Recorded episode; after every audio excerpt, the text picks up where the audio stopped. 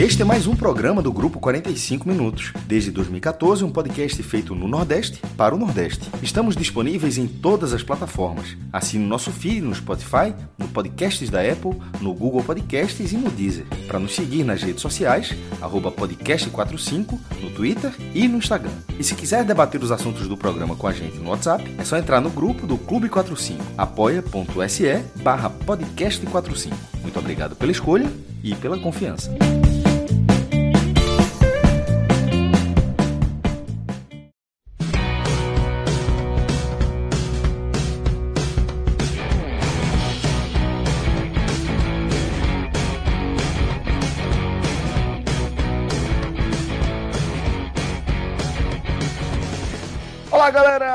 Começando mais um Telecast. Eu sou Celso Shigami e já estou ao vivo aqui com Cláudia Santana e com Lucas Holanda nos canais do grupo 45 Minutos.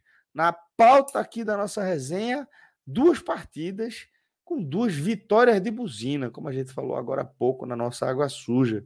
Para abrir a nossa pauta, essa virada do Náutico na quarta rodada da Série B do Brasileiro, tá? Num encontro, um clássico contra o CRB, é, onde a equipe da casa, é, a equipe alagoana, sai na frente e o Náutico, que foi, foi a campo com uma equipe reserva, consegue uma vitória no apagar das luzes. Pois é, a vitória ali aos 44, 45 do segundo tempo, o Náutico arranca três pontos lá no Rei Pelé e fica ali pertinho do G4. Obviamente, isso vai estar aqui na nossa pauta. E no segundo momento, onde teremos também Thiago Minhoca e Luca lá pro Vitor, a gente passa a analisar outra competição, a gente passa a analisar a Libertadores, onde o Fortaleza também viveu uma noite histórica, afinal de contas, o tricolor do PC bateu o Alianza Lima por 2 a 1 no jogo eletrizante, inclusive.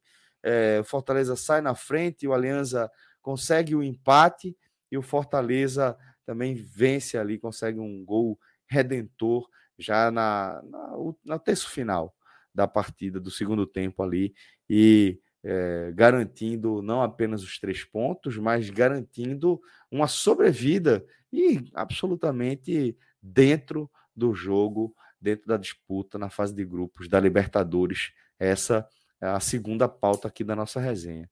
Mas vamos abrir, conforme prometido, falando da Série B, falando dessa vitória do Náutico é, por 2 a 1 sobre a equipe do CRB. Então, Cláudio Santana, meu caro amigo, meu querido irmão, companheiro, vamos falar aqui dessa vitória do time de Roberto Fernandes, né? O Náutico prestes a encarar mais uma decisão do Campeonato Pernambucano é, vai em desvantagem para o jogo da volta contra o Retrô, por isso manda a campo um time reserva, mas meu velho, que lapa de vitória que o Náutico consegue contra o CRB, meu caro. Fala Celso, um abraço para você, para Lucas, para todo mundo que está acompanhando a gente. Vitória gigante do Náutico, né?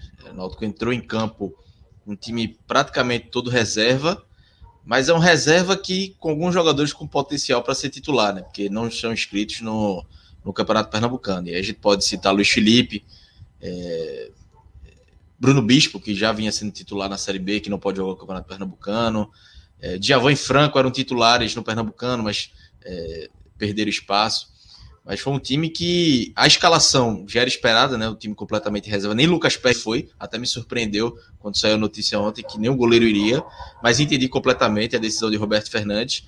E ele queria colocar um time competitivo e conseguiu. Eu diria até que o Náutico foi melhor em boa parte do jogo, se não a maior parte do jogo, mas ali, é, pelo menos metade do jogo, o Náutico foi melhor do que o CRB.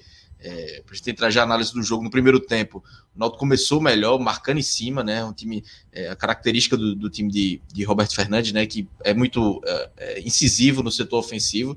E em 30 minutos o Náutico já tinha criado duas ou três oportunidades, perdeu uma chance clara com o Amarildo, Nascimento, o meu, meu campo volante, né? Que é emprestado do, do Fluminense. Se nosso companheiro Gabriel Amaral estiver acompanhando aí, é, uma análise sobre Nascimento, fez uma boa partida e ele deu um belo passo para Amarildo e Amarildo perdeu o gol. É, perdeu, errou a passada e chutou duas vezes e perdeu. Aí ele teve uma chance com o Richard Franco, no primeiro tempo. E o Náutico teve duas, duas reclamações de pedido de pênalti, né? Duas bolas na mão. Uma eu acho que não, não foi pênalti, que é aquela bola que o jogo tá caindo, ela bate no braço. E outra, a minha dúvida é se foi fora da área ou dentro da área, mas que foi falta, foi uma, rebatida que, da entrada da área que bateu no braço do jogador do CRB. Mas o Náutico dominou, sofreu pouco na defesa, é, mas foi, foi melhor em todo o primeiro tempo. É, é, e poderia ter saído do, pro intervalo com, com a vitória, é, uma vitória parcial, porque criou para isso, é, se defendeu melhor e até merecia. No segundo tempo, o CRB, até de forma natural, voltou melhor, né? É, precisava do resultado, estava em casa, então já tinha uma certa pressão do torcedor.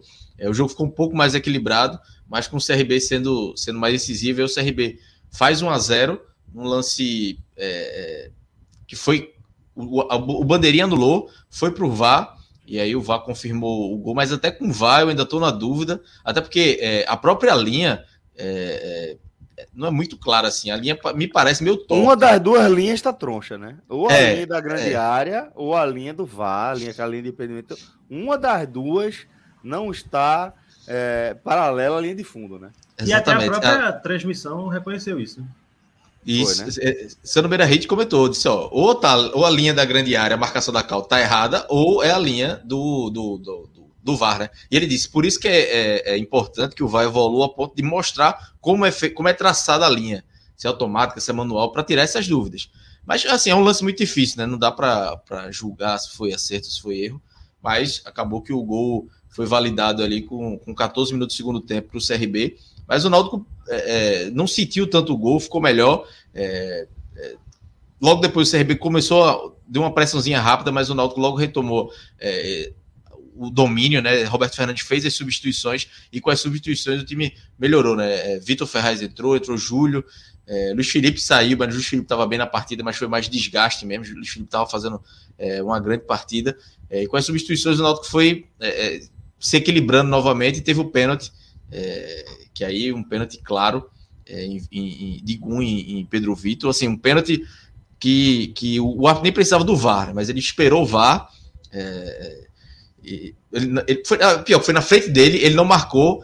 Teve o contra-ataque do CRB, quando o lance é paralisado, o VAR chama ele, ele marca o pênalti. E aí o próprio Pedro Vitor bateu, fez é, um a um. E ali, a minha sensação é que, beleza, tá bom, tá um a um, já é um resultado excelente para o Náutico. Mas se acabasse um a um, ia ficar a sensação de que, pô, dava para ganhar, mesmo com o time reserva. E acabou que deu certo, né? Acabou que o Náutico ganhou no final, o Náutico seguiu em cima. É, Roberto Fernandes, em um momento, mudou o time para recuar. Pelo contrário, ele colocou Robinho no lugar de Tasso, colocou Juninho Carpina no lugar de Nilton, ou seja, tirou um lateral direito, colocou um centroavante, um atacante que joga centralizado, tirou um ponta, colocou o meia, e acaba que nessa, nessa, nessa substituição aí, Juninho Carpina, Vitor Ferraz participaram do gol, e, e Ailton, um chute da entrada da área, aos 43 do segundo tempo, fez, fez 2 a 1 uma falha né, de Diogo Silva também, vale ressaltar isso, mas acabou colocando é, justiça no placar. No final, o CRB deu uma um pressão. Personagem mas... importante, né, Clauber? Participando desse gol da virada, né? Exatamente. É, o próprio Carpina, né, que vinha sumido, não estava mais entrando. O Vitor Ferraz, que, que entrou um pouquinho mais hoje. E a gente vê que é um jogador que é uma qualidade diferente. Assim, ele ainda, ainda não está com ritmo de jogo, não está bem fisicamente, mas você vê que ele dá uma qualidade diferente no passe. Na, na a jogada, a construção da jogada do segundo gol é dele pelo lado direito, como meia ofensivo. Então, é, foi uma, participação importante de, desses jogadores que entraram. E, e acabou que o Náutico fez justiça né, com, com esses dois anos no placar, mesmo com a pressão do CRB. É, o Náutico venceu com um time reserva, é, um CRB que vem cambaleante na, na temporada, mas que é o CRB que, que é, é forte em casa, que estava com seu time completo, mas que não, não fez uma boa partida mais uma vez. Sabe já não jogar feito... a Série B, né? Sabe, sabe. É um time que hoje, esse, esse ano ainda não vejo brigando por, por acesso, mas é um time que é, que é bem equilibrado, tem algumas peças interessantes. E aí eu até tuitei no, já no final do jogo que o time que o time reserva de Roberto Fernandes, que é o que entrou em campo, venceria o time titular de Felipe Conceição, o time que jogou as primeiras rodadas da Série B. Porque... Sem aperreio, viu? Sem, Sem aperreio. É, é, é, inacreditável a diferença de como o Náutico está jogando hoje. O Náutico hoje tem uma, tem uma ideia de jogo, os jogadores. É, não é só questão. É, é muito fácil também para o torcedor dizer, ah, o time joga com muito mais raça. Mas não é só raça. Não era só raça que, que faltava para o time de Felipe Conceição. Faltava organização, faltava ideia de jogo, faltava colocar as peças no lugar certo. E tudo isso o Roberto Fernandes vem fazendo hoje, fez nesses três jogos é, do Náutico, que, que ele voltou, desde que ele voltou, né? Contra o Retro, apesar da derrota, o Náutico jogou melhor. Contra o Operário, jogou melhor, é, que o Operário fez 2 a 0 E hoje, mais uma vez, jogou melhor que o adversário e venceu o jogo. Então o Náutico acaba é, entrando agora no contexto da Série B, zera aquelas duas rodadas de derrota, né, contra Londrina e Bahia, principalmente o Bahia, que foi uma derrota em casa, recupera esse ponto perdi, esses pontos perdidos com a vitória fora e com o time reserva. E aí, para fechar, para a cereja do bolo, ainda pega uma confiança para a final do Pernambucano. Né? Então, dois jogos, o Náutico vira completamente a chave para a final do Pernambucano, vai muito mais confiante, o torcedor vai muito mais confiante para a Arena. Tenho certeza que o torcedor que estava em dúvida se ia para a Arena ou não, depois do jogo de hoje, amanhã ou agora de noite, está comprando ingresso. Porque é, o ânimo, o aspecto anímico de, de todo o clube, da torcida, é, muda completamente. E ainda tem outro fator, né? O Náutico, pelo segundo jogo seguido, faz dois gols. Hoje, apesar de ter tomado, mas os dois resultados de domingo de hoje levaria ou para os pênaltis hoje ou para para daria o título direto visando o jogo contra o Retrô. Então o Náutico que não tava passou cinco jogos sem fazer gols, seis jogos sem fazer gols, cinco sem vencer. Hoje é, tem dois jogos seguidos marcando os dois, dois gols, ou seja, é, em, menos de uma semana o Náutico tem uma virada de chave importante para a final, mas também para a Série B. Também não adianta só falar de, de Pernambucano, mas também para a Série B porque o Náutico recupera os pontos perdidos, já está ali no meio da tabela, sétimo lugar. É, é, eu ainda acho que, que o Náutico, a briga do Náutico hoje primeiro ainda é os 45 pontos, mas até vi uma tweetada de Fred dizendo que não dá para largar completamente e achar que é só 45 e pronto. Mas realmente é, é, é ir ponto a ponto para ver depois da virada do turno, mais para a reta final qual é a briga.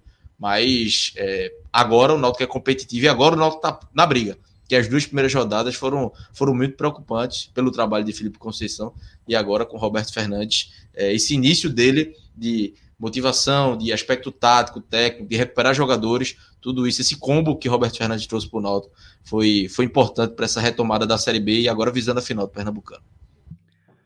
A gente vai mergulhar um pouco mais, tá, é, na, no jogo em si e nas nas, nos reflexos diretos aí dessa, desse importante três pontos conquistados pelo Náutico. Mas, Lucas, queria que você falasse agora, trouxesse a sua leitura de como o Náutico construiu essa, vita essa vitória de virada.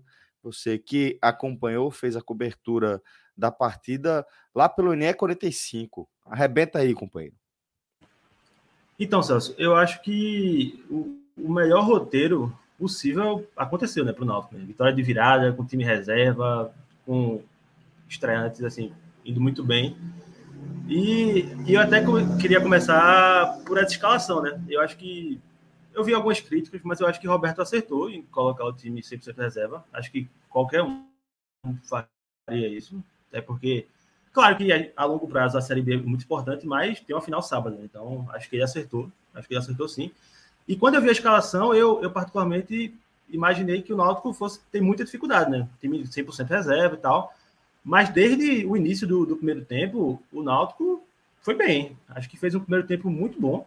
É, sobretudo levando em contexto essa, essa escalação reserva. E poderia ter aberto o placar logo com sete minutos de jogo, né? O Amarildo teve uma chance clara, cara, a cara com o goleiro e, e bateu mal.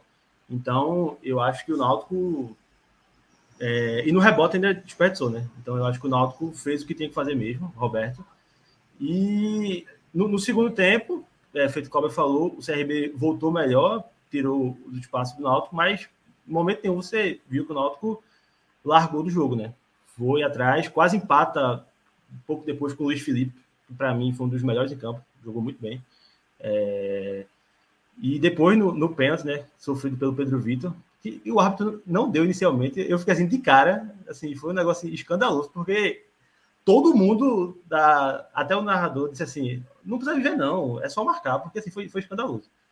E aí o Pedro Vitor bateu com, com qualidade e, e fez, empatou o jogo, né? E o jogo continuou aberto, CRB pressionando e tal, mas aí a entrada do Vitor Ferraz, para mim, foi um diferencial absurdo. É, acho que o Vitor Ferraz, todo mundo sabe da qualidade dele, é, agora numa função mais avançada, né? Atuando no meio campo.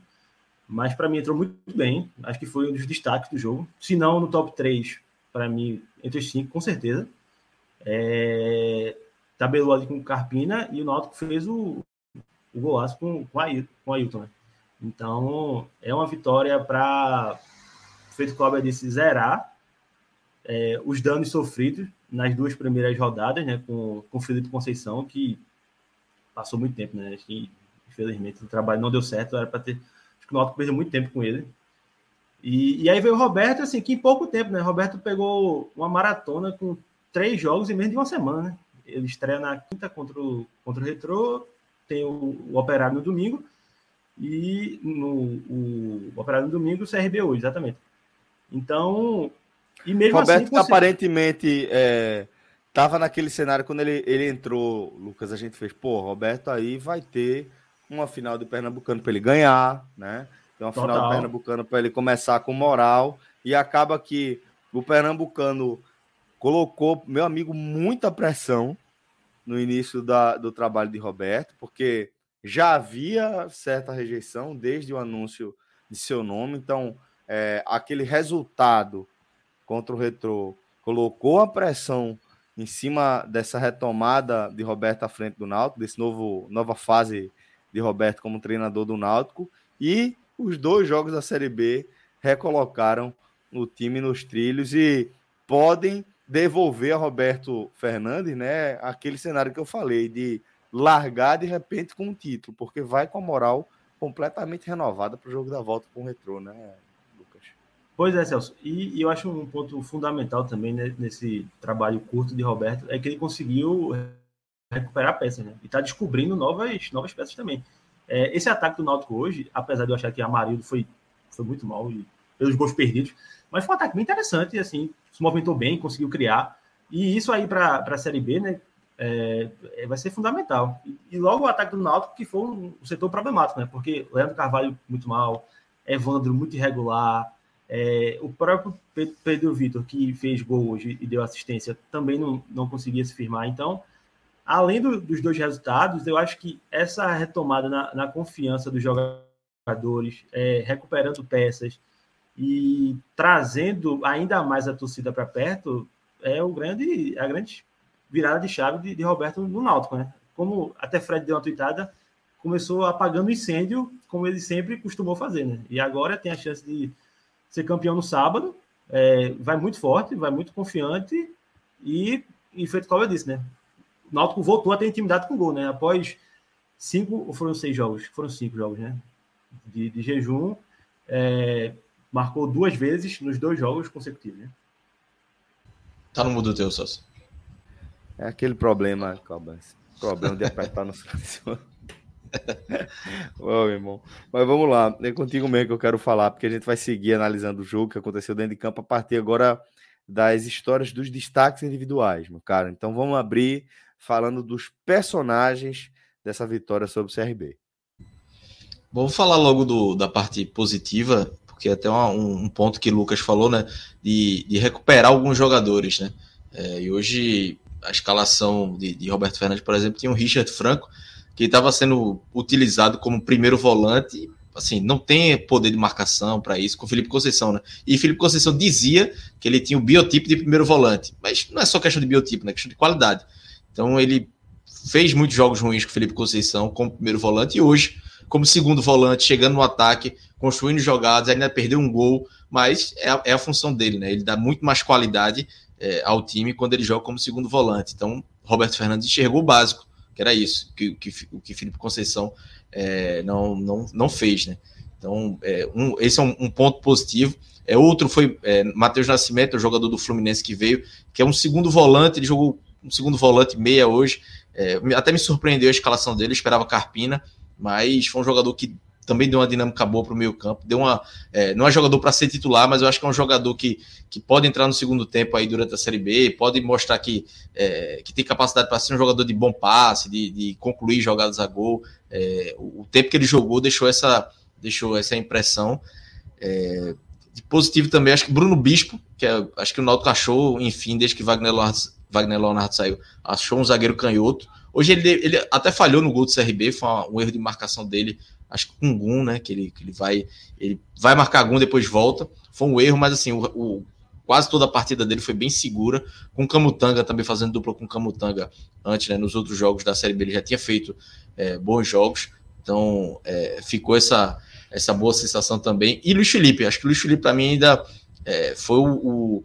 Ele e Nilton deixaram boas impressões na estreia, né, no último domingo. E hoje, Luiz Felipe conseguiu ser mais regulado que o Nilton. O Nilton foi mais apagado. E Luiz Felipe, que tinha entrado no segundo tempo bem, hoje é, começou como titular e foi bem.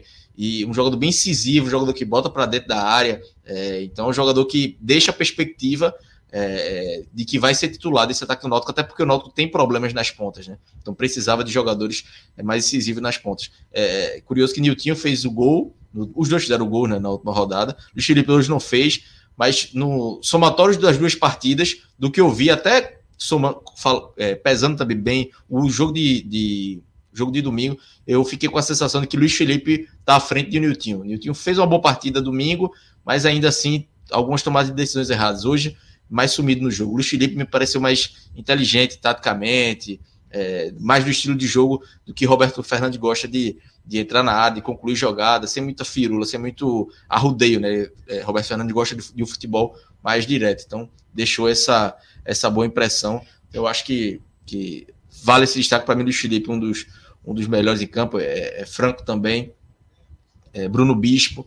Teve a estreia de Ailton, Ailton fez o gol, assim, uma estreia razoável, não, não foi uma grande partida, é, mas também não foi mal, acho que ele fez um, um jogo ali dentro do, do, que se esperava, né? Fazia um tempinho já que ele não, não atuava, primeira partida como titular, e ainda teve o jogo de Bruno, né? Bruno, eu não lembro agora qual foi a última partida de Bruno, goleiro, era um goleiro reserva que foi emprestado para Portugal, voltou, a torcida tem muita desconfiança nele, mas foi um goleiro que foi seguro, pouco que foi exigido foi tranquilo. Eu acho que é bom para o Náutico também é, ter um reserva que possa contar em alguns momentos, né? Porque Lucas Perry é um titular hoje incontestável, mas nos últimos anos, quando o Náutico não tinha titular, às vezes tinha nem, nem reserva também. Né? Era o titular mais ou menos e o reserva questionável. Agora o Náutico tem Lucas Perry e um Bruno que mostrou é, é, uma, fazer uma partida tranquila, mesmo após tanto tempo sem jogar Acho que é importante para o elenco do Náutico em si, né? Então foi um jogo de retomada de confiança. E aí retomada de confiança de Bruno, de, de Richard Franco, de Luiz Felipe, de ganhar confiança, né? De, de mostrar que tem condições de ser titular. O Vitor Ferraz, que entrou no segundo tempo, também fez uma, uma bela partida, 20 poucos minutos em campo, mas mostrou como pode ser útil para o Náutico, dando tranquilidade, liderança, enfim. Então, é, foi um jogo aí que tem vários. Acho que não teve nenhum grande craque da partida, um grande destaque. Mas foi todo mundo numa média alta. Um ou outro abaixo da média, mas aí deixa o Lucas falar da parte positiva, depois a gente, a gente volta para a parte negativa. Então já, já emenda aí, Lucas. Eu concordo demais com o Cláudio. Eu acho que o melhor em campo para mim foi, foi Franco. É, principalmente por esse contexto aí de retomada de confiança e até visando a, a final do, do Campeonato Pernambucano. Acho que ele fez um ótimo jogo. É, gostei muito também de Luiz Felipe você já tinha falado no, no comentário inicial. Acho que, para mim, é titular ali na ponta esquerda, com todas as peças disponíveis. Acho que no próximo jogo da Série B, com certeza, acho que Roberto começa com ele. E também gostei muito de, de Vitor Ferraz. De Vitor Ferraz, é, apesar do, do, pouco tempo dele em campo, assim, né? Comparado aos outros. Ô, Lucas, Mas... Desculpa só interromper, porque tu falou o Vitor Ferraz, eu tinha falado e apareceu o dado aqui do, do Pernambutático no Twitter, o perfil faz é, análises estáticas. Eles, eles colocaram aqui a, a, os dados, de, os números de Vitor Ferraz no jogo, né? 19 minutos em campo, 5 passes, 5 passes certos, uma bola longa, uma bola longa certa e uma interceptação. É, uma, interce, uma interceptação feita, ou seja, não errou nada, né? Então, assim, é, já, os números só comprovam o que a gente tá falando. Né? Exato. E, que ele tem qualidade, todo mundo já sabe, né? Agora é, sobretudo no contexto de estreia, podia sentir adaptação e tal, mas foi muito bem. Para mim, mudou, mudou o jogo. Assim. Acho que o Náutico tem muito a ganhar com ele no meio campo. E aí, é, Cláudio, voltando a essa questão, vai descobrindo peças, né? Para o, o, o meio campo com o Richard Franco, com o Vitor Ferraz, aí tem o, o Jean Carlos quando for o time titular. Então, acho que Roberto acertou muito nessa, nessa escalação por, por conta disso. É, eu gostei muito, muito não, mas achei uma partida bem razoável do, do lateral esquerdo, de Ailton. Acho que até antes do gol estava ok, não, não achei que estava comprometendo, não. E o gol foi um golaço. É, golaço, golaço, golaço mesmo. Apesar da, do, da colaboração de, de do gol de CRB, né? Silva, né? É, mas foi, foi um golaço e para mim também tá valeu a menção. E, e Bruno Bispo, Cláudio, eu achei também, tava, no, tava entre os três, mas por conta dessa questão do gol, eu dei uma tirada, mas acho que também fez um bom jogo se tirar esse lance do, do gol. E sobre essa questão do, do, de descobrir peças, né? Hoje a escalação deu, deu a entender que Roberto Fernandes já é na final com o Ralf, né? Sim. O titular, o volante. Então ele colocar Richard Frank de Javan. Javan também fez uma partida ok, viu? ele vinha fazendo partidas horríveis. É, contra o Retro foi uma partida muito ruim, por exemplo. Contra o Bahia também ele foi expulso. E hoje fez uma partida ok, assim, não comprometeu. E, e não vai ser titular na final. Mas Ralf, ele, pela, por ter sido poupado, não tem nem para ficar no banco, deve ser titular, até porque é o jogador mais ofensivo mas é, é, Roberto hoje ganhou o Franco como segundo volante. Ele viu que dá para contar com, com o Richard Franco. Então, assim, é, Roberto Fernandes pode estar tá em busca do time ideal, mas ganhando opções para um Franco para o segundo tempo, o próprio Vitor Ferraz, que eu, assim, não sei ainda como é que encaixaria o Vitor Ferraz no meio campo do Náutico com o Jean Carlos, mas é um jogador que, para o segundo tempo, meu amigo, assim, vários times na Série B queriam ter um Vitor Ferraz para entrar no segundo bola tempo. Bola parada também, né? Jogo, bola parada, enfim.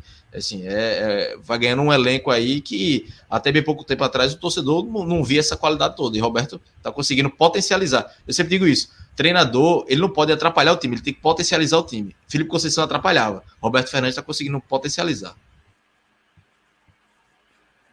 Boa. Vamos dar uma mergulhada agora nos destaques negativos para a gente ir numa nova camada aqui na nossa análise, Clauber.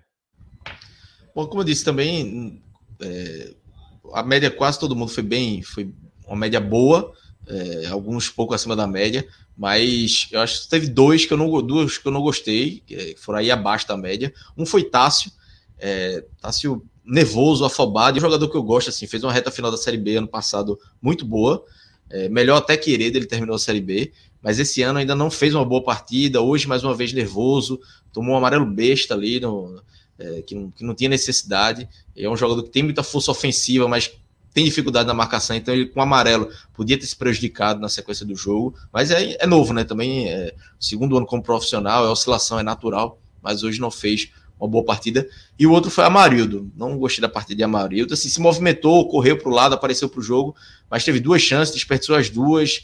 É, assim, não conseguiu dar uma dinâmica melhor para o ataque. O centroavante não pode perder duas chances, né? Se ele tem duas, tem que pelo menos guardar uma. Ele não aproveitou essa chance que ele teve. Foi titular, é, é, Roberto Fernandes deu esse voto de confiança nele, mas é um jogador que hoje se mostrou que é a terceira opção para o ataque, né? Você pode escolher aí Léo Passos ou Chiesa, o primeiro, e um dos dois segundo, mas Amarildo vai estar em terceiro, porque é, não é, o futebol dele, o pouco que ele apresentou, assim, ele tentou participar do jogo, mas toda vez que ele participava, atrasava demais as jogadas e perdeu as chances que podia ter dado um pouco mais de tranquilidade para o Náutico. Lucas Holanda, meu caro, vamos lá, seguir com as análises agora dos destaques negativos do Timbu. Fechado com o Cobra. É, Tasso até levou um esporro de Roberto no, no primeiro tempo. É, e, e o CRB estava investindo muito ali, né? Pela, pelo lado esquerdo do ataque e lado direito da defesa do Náutico. Né? Então, acho que também foi, foi um destaque negativo. E, e, e até terminou bem, né, Cláudio? Ano passado, a, a Série B. E foi.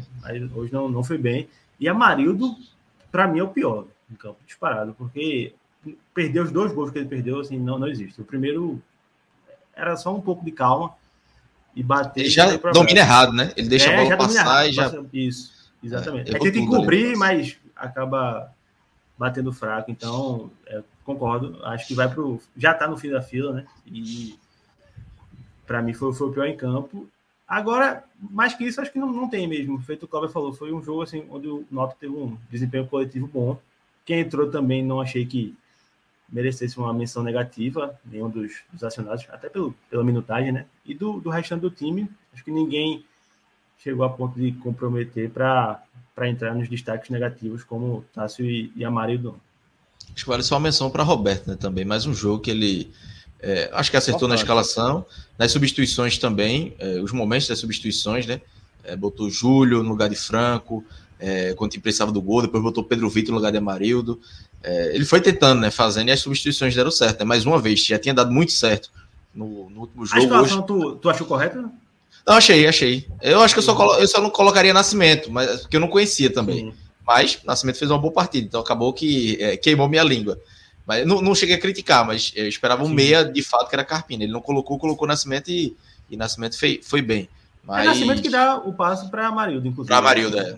Um belíssimo passe. E, e, tem outro ponto a destacar de Roberto, que eu tô achando até ele, assim, tá mais ele tá, mais calmo, né? É assim, terceiro jogo dele, vi, do estádio eu vi também contra o Retrô, no, os outros dois pela televisão.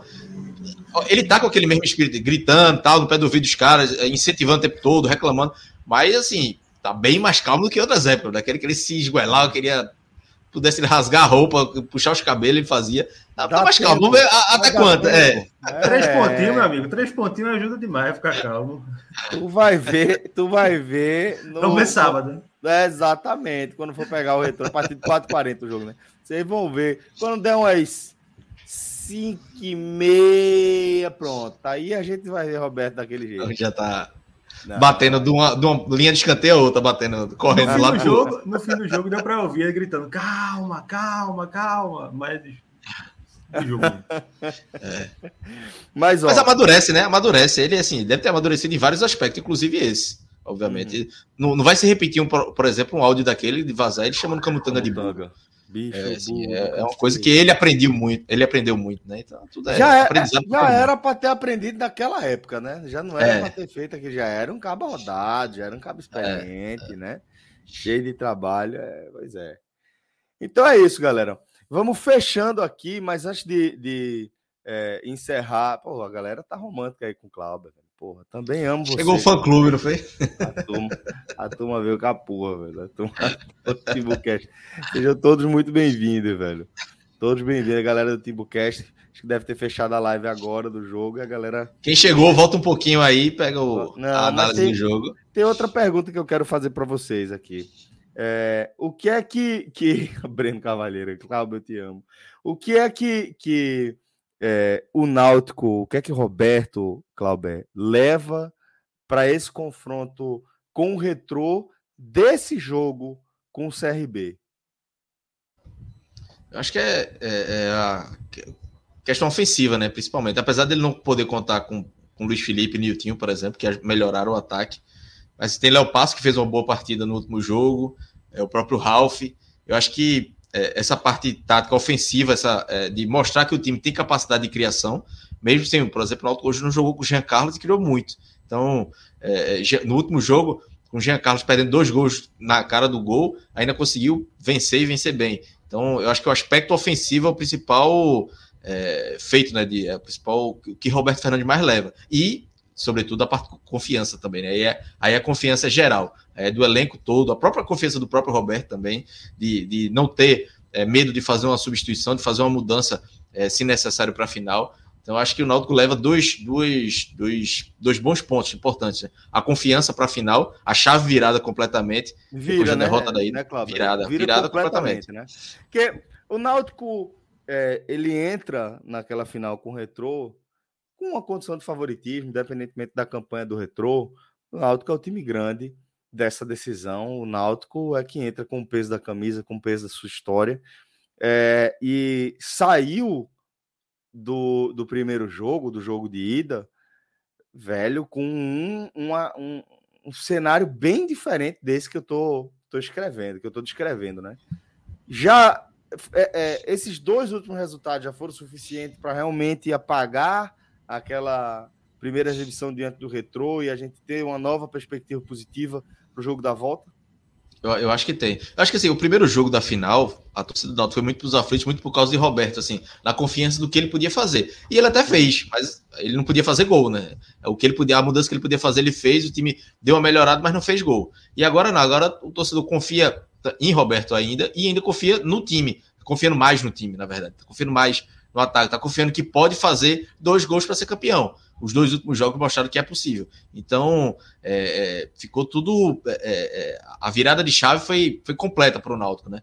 É, eu acho que se perde hoje, não ia ter uma confiança tão grande, mas assim, não ia abalar também. Não ia, não ia dizer, pô, não vamos ganhar pro retrô. Não ia ter. Ia ficar numa média que ficou domingo. Mas quando ganha hoje com o time reserva, aí a confiança sobe. E como eu disse, geral, né? Agora o, o vestiário para sábado vai ser outro, o ânimo da torcida vai ser outro. Quem estava em dúvida para ir, é, é, agora já vai já está comprando ingresso para ir também, porque sabe que é, o time mostrou que tem capacidade contra dois times de Série B, dois times ali de meio de tabela. é, que o Náutico não tinha vencido na temporada, na verdade só tinha vencido o Sampaio Corrêa na temporada, time de Série B, agora venceu dois e vai para um time que é bem organizado, que é, que é o time do Retro, que assim, que vai jogar com resultado debaixo do braço tudo mais, mas agora o, o, o, campo que vai ser do Náutico, a torcida vai ser, a maioria, a enorme maioria vai ser do Náutico, então o estádio vai ser do Náutico, né, e aquela, eh, se tiver ali 10, 15 mil pessoas, 20 mil pessoas naquela área inferior ali da arena, já faz uma zoada grande. Todo mundo aqui já foi para a arena sabe quanto é, como é a, a acústica da arena é, nesse jogo. Não precisa estar 40 mil para fazer uma zoada grande. Então, só ali, lotar aquela parte de baixo ali já vai ser uma pressão grande. E aí a pressão do torcedor, junto com a confiança do time, é, é, o Náutico vai. vai se, quem saiu cabisbaixo pro, do último jogo, do, do, jogo da ida, já vai confiante de que, pô, né, não é que é possível, dá e dá demais para buscar o resultado. Né? Eu acho que é esse que deve ser o pensamento do Náutico, né? De todo alvirrubro, ou seja dentro ou fora do clube, é que, assim, 1 a 0 Na quinta-feira eu já dizia isso, não tá perdido, tem muito jogo pela Porra, frente. E principalmente agora, agora não tem o que questionar, dá e dá demais. É, entrar, é, é, imaginar que a, o título tá perdido depois da primeira metade só e tendo outro 90 minutos com, com 1 a 0 só. Pelo amor de Deus, gente. Pelo amor de Deus. Não dá para entrar nessa, não. Porra. Lucas, é, dá para dizer que é, é, essa, esse viés aí tá, tá deixado de lado, né? Isso aí não existe mais, né? Completamente, Celso. É, o que o Náutico via muito no, no, espiral negativo, né? Era, não fazia gol, não, não jogava bem, não vencia. E acabou caindo tudo naquele jogo contra o Retrô, que aumentou ainda mais a pressão, né? Por ser uma final, por ser em casa e por ser a estreia de Roberto. Né? Mas é, eu acho que nesses dois jogos, Roberto, mesmo nas, nessas adversidades, conseguiu é, deixar isso de lado, é, mostrar que, mesmo em pouco tempo, o time dá para reverter, tem totais condições de reverter, é, e recuperou as peças, né? Acho que isso aí, para mim, é o grande, grande fator, além, obviamente, da, da motivação, torcida a campo, é, enfim, essa, nesse aspecto. E, e também, é, analisando o Náutico em termos de, de atuação, é, do primeiro jogo de Roberto para cá, o primeiro jogo do Náutico abusou muito da bola aérea, né? Lá contra o Retro. Roberto ah. até falou na, na coletiva da, da final que o Náutico estava consagrando os zagueiros porque estava botando a bola e de frente a zaga estava afastando. Né? Mas hoje, e também no, no domingo, a gente viu que o Náutico criou mais criou bem mais em campo. É, claro que tem algumas peças que não vão poder jogar na, no sábado, né, como o próprio Luiz Felipe, o, o Niltinho, mas eu acho que é um cenário de, ó, esquece tudo que passou, vamos focar em fazer dois gols no sábado e ser campeão. E aí eu acho que nós tem totais condições de fazer isso. Não, concordo, concordo. E, Celso, só esse, esse ponto da criação de jogada, né, que o Náutico abusava demais de cruzamento na área. Com o Felipe Contra o Bahia foi um negócio assim assustador. Pô. É, eu fui até é. esse jogo, foi um negócio. Vou contar aqui, mas e, assim, as contas. Jean Carlos era ponta, né? E ficava cruzando bola na área, apenas isso. Então, Jean Carlos concluiu dentro, de dentro da área, da entrada da área no, no, último jogo. Então, assim, são jogadas criadas que o Náutico faz pelo meio, pelos lados, com a bola no chão. É outro fica futebol. com a sensação de tempo perdido do cacete, né, Cláudio? Muito, Eu acho que, que é, esse, esse começo de era Roberto Fernandes porra, velho, me deu uma sensação tão clara de tempo perdido com, com o Felipe Conceição, velho. Tá, isso para mim tá tão evidente, bicho. E assim, é, o Náutico já tinha ido muito mal contra o Botafogo da Paraíba tinha classificado. Foi mal contra o Santa Cruz, num jogo assim, horrível do Náutico. Horrível. E ali já tinha gente que defendia a, a demissão de, de Felipe Conceição, só que tinha passado, né? Tinha se classificado. Então, dificilmente a diretoria faria alguma coisa. Mas aí chega o jogo contra o Londrina é, é, e o Náutico Faz um futebol horrível. Podia ter sido goleado pelo Londrina, um dos piores times da Série B. Perde e aquele jogo a diretoria acorda para vir e diz, pô, vamos demitir. Só que além da derrota do Londrina, nota que ele esperou uma semana, né? Porque assim, não se tinha confiança. O nome de Robert, o nome de Roberto Fernandes não estava na pauta. Parte da diretoria não queria, a verdade é essa. E aí foram levando não, não, não, não. Chegou na sexta-feira, perde pro Bahia, tu disse, ó, vamos em Roberto mesmo, que é uma bola de segurança para pelo menos o Pernambucano e depois ver o que é que faz na, na Série B. Então acabou que fica essa sensação aí de, de tempo perdido. É, o jogo daí de ida, poder, por exemplo, poderia ter sido diferente se o Roberto ter chegado é, antes do jogo do Bahia. Se ele já pega o jogo do Bahia ali para acomodar o time. Enfim, mas é, é, vamos ver se vai dar tempo para recuperar o título do Pernambucano. E a Série B ainda está no início, dá, dá tempo demais ainda para para buscar né? esses, esses é. seis pontos perdidos nas duas primeiras rodadas. O Roberto já recuperou na sequência. Agora é o Pernambucano. Para mim, inclusive, vai favorito, tá? Para mim, é, o, o Náutico retoma o favoritismo contra o Retrô. Não vejo é, esse, um, um, bicho de sete cabeças para o Náutico fazer 1 a 0 nesse jogo da volta, não. Mas não, não, vejo mesmo. Assim, mesmo com todas as dificuldades que o Náutico teve contra o Retrô, no primeiro tempo do, da, da final, só deu o Náutico, né? Teve é, para fazer gol, então acho que não, não tem. Obviamente o Retrô tem a vantagem, mas nada de outro mundo reverter, não. E o Retrô vai dar uma catimbada, né? Vai dar uma. uma... É, é, até uma preocupação do Náutico. É, Náutico fez uma matéria essa semana no NE45 do, da diretoria do Náutico reclamando de Débora Cecília. É, crítica justa, assim, porque o jogo contra o Santa Cruz ela segurou demais o jogo, é, marcando muita falta, não deixou o jogo correr e o Náutico está preocupado com isso, que o Retrô faça isso e Débora Cecília aceite que é isso a interessa ao retrô, obviamente, esse jogo mais truncado. O Náutico quer que o jogo flua. Então o Náutico já fez uma reclamação prévia, né? Um, faz parte também da pressão, mas não tem mais como mudar a arbitragem. Torcer para que ela faça uma boa arbitragem para deixar o jogo fluir. É, tem o auxílio do VAR, mas deixa o jogo fluir, porque é muito chato você acompanhar uma partida que toda hora com falta, toda hora atendimento médico. Aconteceu muito em parte do jogo dos aflitos, enfim, é chato para qualquer pessoa que está assistindo. Né? Então, Náutico já fez essa reclamação. O, o Retro, obviamente, vai querer se utilizar dessa, dessas artimanhas, porque está é, tá no papel, vai, deve ser uma estratégia, como foi em parte do jogo dos aflitos, e o Náutico vai querer jogar bola porque precisa do resultado. Então, vamos ver quem é que vai se sobressair nessas estratégias. Boa. É, vou pedir para o nosso querido Clisman Gama, diretor da nossa live, trazer aqui na nossa cara o betnacional.com, tá? Site parceiro aqui do 45 Minutos, parceiro também do Náutico, tá? Patrocinador master da equipe do Náutico e que vem é, dando esse suporte aí para o futebol pernambucano, tá? Bet Nacional que desponta como um dos principais sites de apostas do Brasil e a galera tá com pretensão global que eu vou te falar, viu? Não por acaso a galera montou essa plataforma show de bola aí, é, plataforma líder de mercado nacional, reconhecidamente como a melhor plataforma do mercado nacional, onde você encontra tudo que você procura, tá? Facilidade, é, navegabilidade, facilidade para depositar, para sacar além de você encontrar também as melhores odds do mercado lá no Beto Nacional. Então, se você está procurando o seu site de apostas, vai lá no betonacional.com e cria uma conta com o nosso código podcast45, tá? Por favor, tem que guardar o código da gente lá, não fez nada. Podcast45, toda vez que você fizer uma aposta, você vai estar contribuindo diretamente para o nosso com o nosso trabalho. Inclusive eu vi ali nas apostas resolvidas, meu amigo Vila Nova quebrou as pernas da turma. Minha nossa, velho. Olha o que esse Vila fez. A gente tava lá com uma garopa nessa múltipla, é, apostando na vitória do Vila Nova sobre o Tom, o Tom Bense, vitória do Bahia sobre o Sampaio, vitória do Ceará sobre o General Cabalheiro e o Vila Nova deixou a turma na mão. Painho fez o, a, o papel dele, o Vozão fez o papel dele, mas o Vila deixou a turma na mão e a turma perdeu uma garopa. Jovem, tá foda. Que é fase, chato. Que fase. Chatíssimo. Que fase. Londrina, a turma foi no Londrina como oportunidade, né? Importante ressaltar que aqui a gente. O goleirão não ajudou muito, não. Ah, meu goleiro ali foi. Meu goleiro, né? Cara, Douglas Silva no BBB foi oportunidade também, né? Mas Douglas Silva teve 1% do DG no, no Big Brother. Ali foi. foi para lugar nenhum, velho. Vamos, vamos dar uma olhada nas, na, em, em alguma aposta para amanhã. Bota aí. Futebol, 24 horas, boa. The Strongest Caracas, Universidade Católica e Flamengo, Olímpia e Santa Fé, Always Ready e Atlético de Cali. Cadê? Aqui. Pronto, vamos lá. É, temos ainda Libertadores, tem Premier League. Vamos, só, vai para cima agora, companheiro.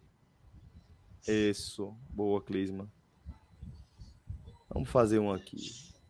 Flamengo pagando em 63. Olímpia. Deixa eu dar uma olhada aqui. Aqui, meu cara. Pronto, agora ficou mais fácil. Olímpia pagando 2,24. Algo chama a atenção de vocês aí, Clauber? Encara alguma apostinha aqui. Vamos fazer Rapaz, uma simples.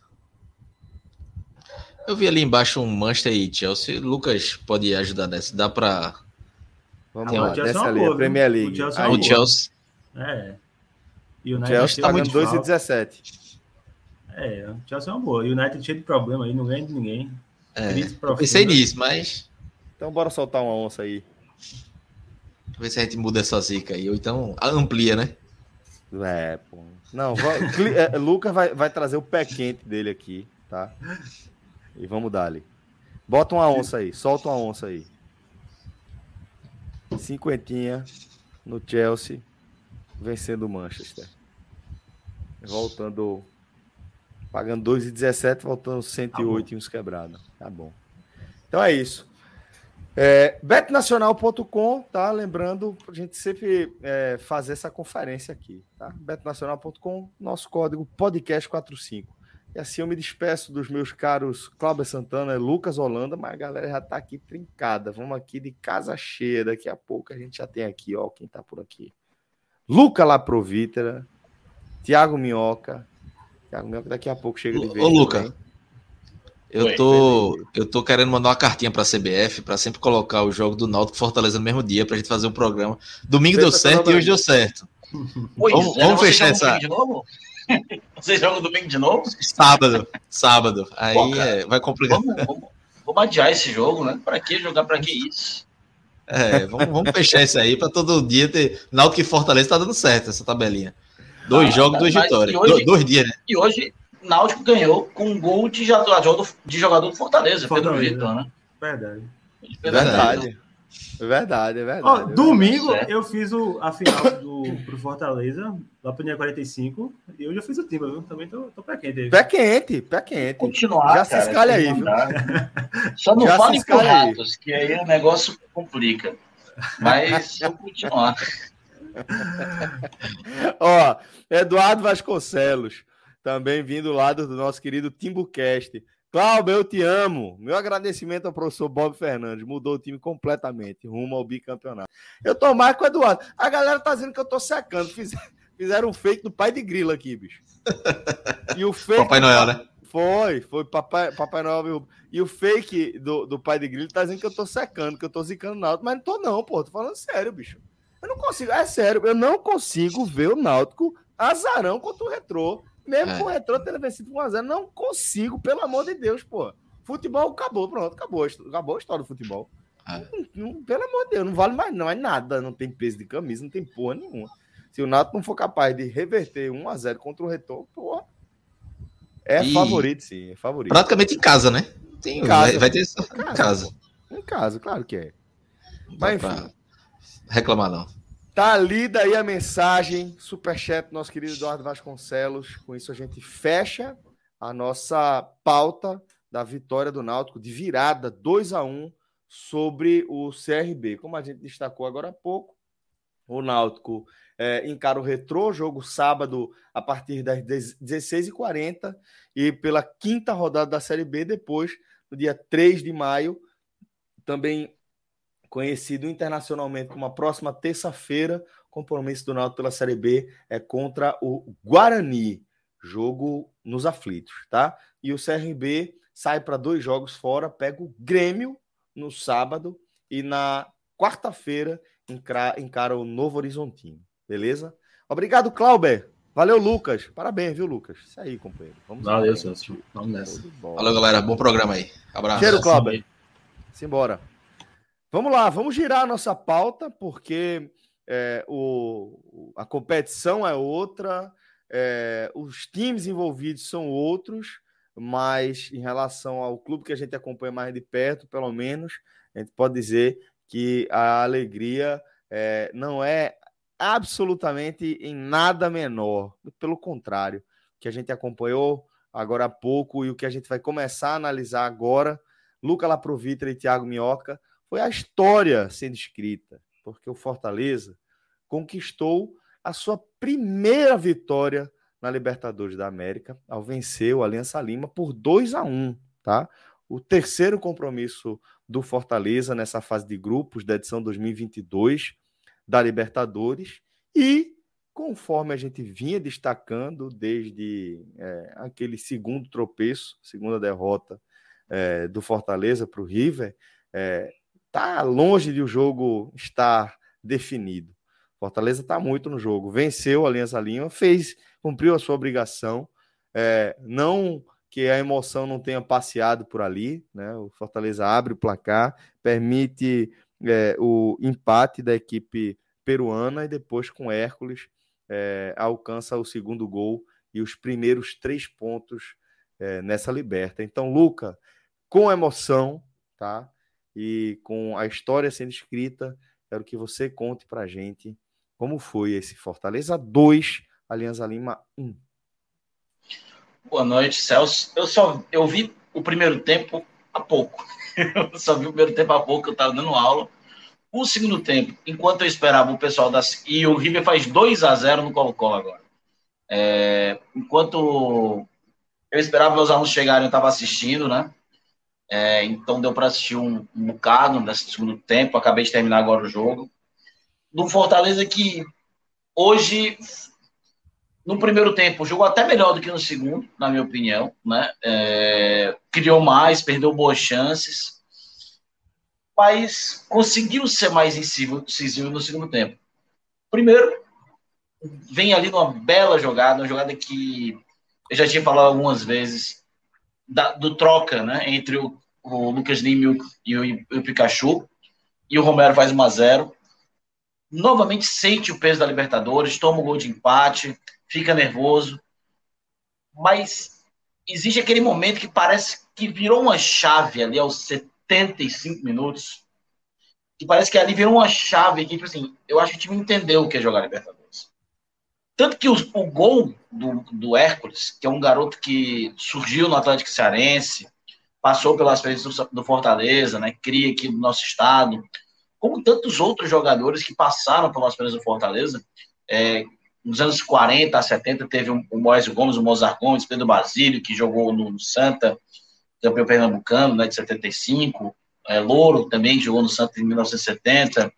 É, tantos jogadores passaram pelo, pelo por, essa, por, essas equipes, né, de aspirantes dos anos 40, 50, 60, 70. E nos últimos anos, né, com a Fares Lopes, que é um, que é um torneio de segunda expressão, o Fortaleza voltou a ter time de aspirantes né, nos últimos anos. E hoje, por exemplo, o Fortaleza tinha teve três jogadores em campo que passaram pelo aspirantes o goleiro Max Waller, o Felipe, o volante, e o volante também, o, o Hércules, né?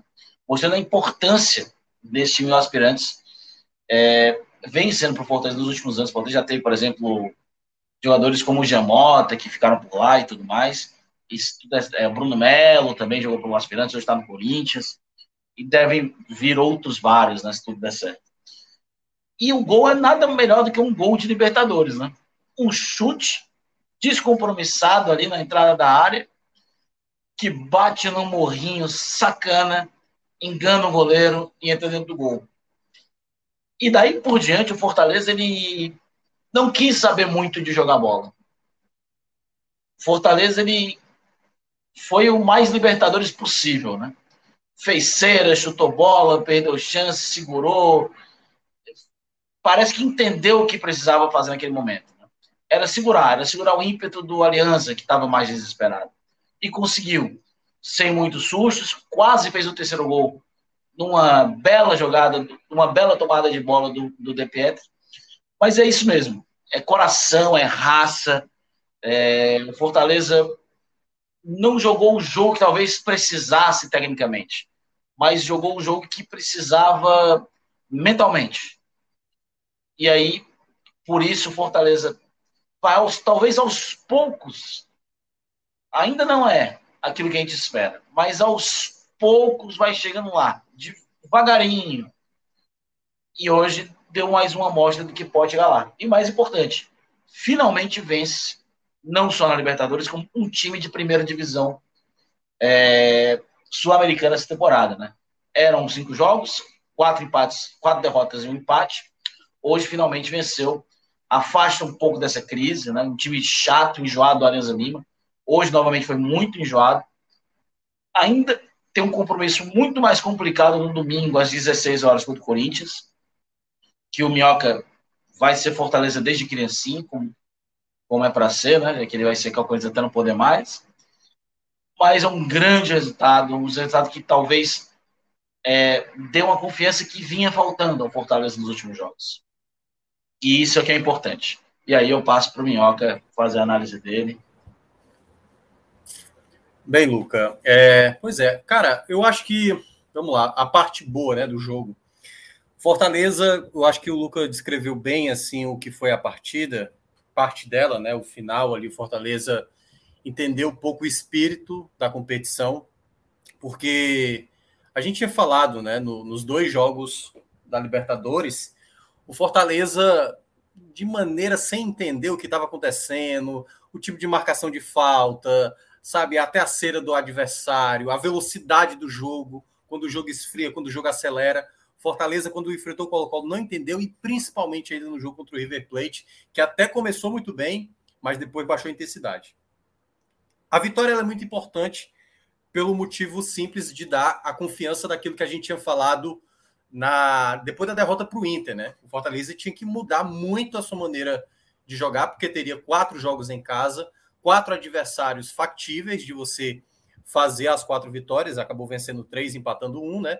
Tendo a, aquela, aquele rodízio de, do elenco e, e deu para ver claramente quem está bem quem está mal. E o mais importante que eu tinha destacado, o que era necessário nesses quatro jogos jogando em casa o Fortaleza se encontrar como time. Quais são as peças que estão dando certo, quais são as peças que precisam melhorar. Então, acho que esse era o ponto principal. E na, no time que entra em campo hoje, eu acho que era um time apropriado. Havia-se é, algumas contestações, por exemplo, Zé Edson não era para ser titular, Jussa de novo, novamente. É, o Hércules tinha jogado muito bem as duas finais do Campeonato Cearense, mas ele tinha sentido, por exemplo, na estreia mesmo da Libertadores, não tinha ido tão bem. Então, assim, no grosso, o Fortaleza estava entrando em campo com um time muito bom. E eu tinha falado lá na rádio, quando é, muita gente estava é, contestando a escalação inicial, principalmente por causa do nome do Justa, certo? Assim, era, era, algo, era algo recorrente a reclamação por conta do Justa. Eu falei, gente, vocês precisam entender, e aí os torcedores do Fortaleza que é, estão muito insatisfeitos com o Justa, e com razão, cabe destacar, eu não, eu não teria entrado com o Justa, só para deixar claro. Mas o que o Justa faz em campo é difícil encontrar em outro jogador do Fortaleza. Porque, como diz o Voivoda, o Voivoda disse que o Justa ele é um jogador posicional, é quase um jogador tático. Ele abre espaços para o Felipe, por exemplo, tem muito espaço para dar passe. Ele é um jogador que preenche melhor o meio de campo, algo que com alguns atletas ali, Zé Wellison, próprio Hércules, às vezes dá uma brecha para algumas situações. Não que, obviamente, o Justa consiga cobrir toda uma área de extensão de campo ali, de uma cobertura, seja defensiva como também preenchida. Qual era o grande problema do Jussa? Tecnicamente, a bola no pé. Então a marcação dele não estava boa, é, a saída de bola dele estava muito ruim, estava errando demais. E aqui, não é spoiler, até porque ele não vai entrar no meu pódio, mas o Jussa fez uma boa partida. O Jussa foi muito mais firme, muito mais lúcido, muito mais é, o Jussa de 2021, que quando renovou, muitos torcedores apoiaram. Então, eu acho que, por mais que houvesse uma reclamação inicial da escalação que entrou em campo, eu não achei nada absurdo o time que estava entrando em campo. O que eu tinha de receio do Fortaleza eram as mesmas coisas, e aí já entro na, nos problemas que eu vi para essa partida. É o Fortaleza não compreendeu o que está acontecendo em, exatamente no jogo. O Fortaleza era bem melhor do que o Aliança Lima, mas bem melhor. Como o Luca mencionou, o primeiro tempo, o Fortaleza foi foi muito melhor, foi muito melhor. Fortaleza poderia ter feito, assim, pelo menos três gols, pelo menos três gols. Vamos lá, vamos dar um mérito aí para o goleiro da, da equipe do, do Alianza Lima, que foi até bem, pelo menos em, em dois lances. Mas o Fortaleza teve dois contra-ataques. Um, dois contra dois, que foi o do Romero pro, pro Moisés, que o Moisés acabou chutando em cima do goleiro, que se eu acho que ele dá uma só uma brecada e, e aciona de novo o Romero. O Romero estava livre só para empurrar para a rede e a outra jogada que foi 3 contra 2, que assim, cara, é impressionante o que os atacantes do Fortaleza fazem com o Lucas Lima, pô. O Lucas Lima deixa muito jogador na cara do gol. E o Romero perdeu uma chance, assim, deixou a bola escapar um pouquinho quando finalizou, finalizou para fora, tentou dar uma cavada e acabou perdendo então a oportunidade. Então, quando eu vi o primeiro tempo, eu falei, cara, o Fortaleza não tá fazendo aquilo que é para fazer. O Fortaleza terminou o primeiro tempo com 12 finalizações. Três no alvo, que foi a do Jussa, a do Moisés e a do Pikachu. A do Pikachu também foi mérito do goleiro. Mas naquele primeiro tempo, pelo volume de, de oportunidades que estava sendo criado, o Fortaleza já estava deixando ali o jogo deixar escapar. Tudo bem, isso acontece em algum momento.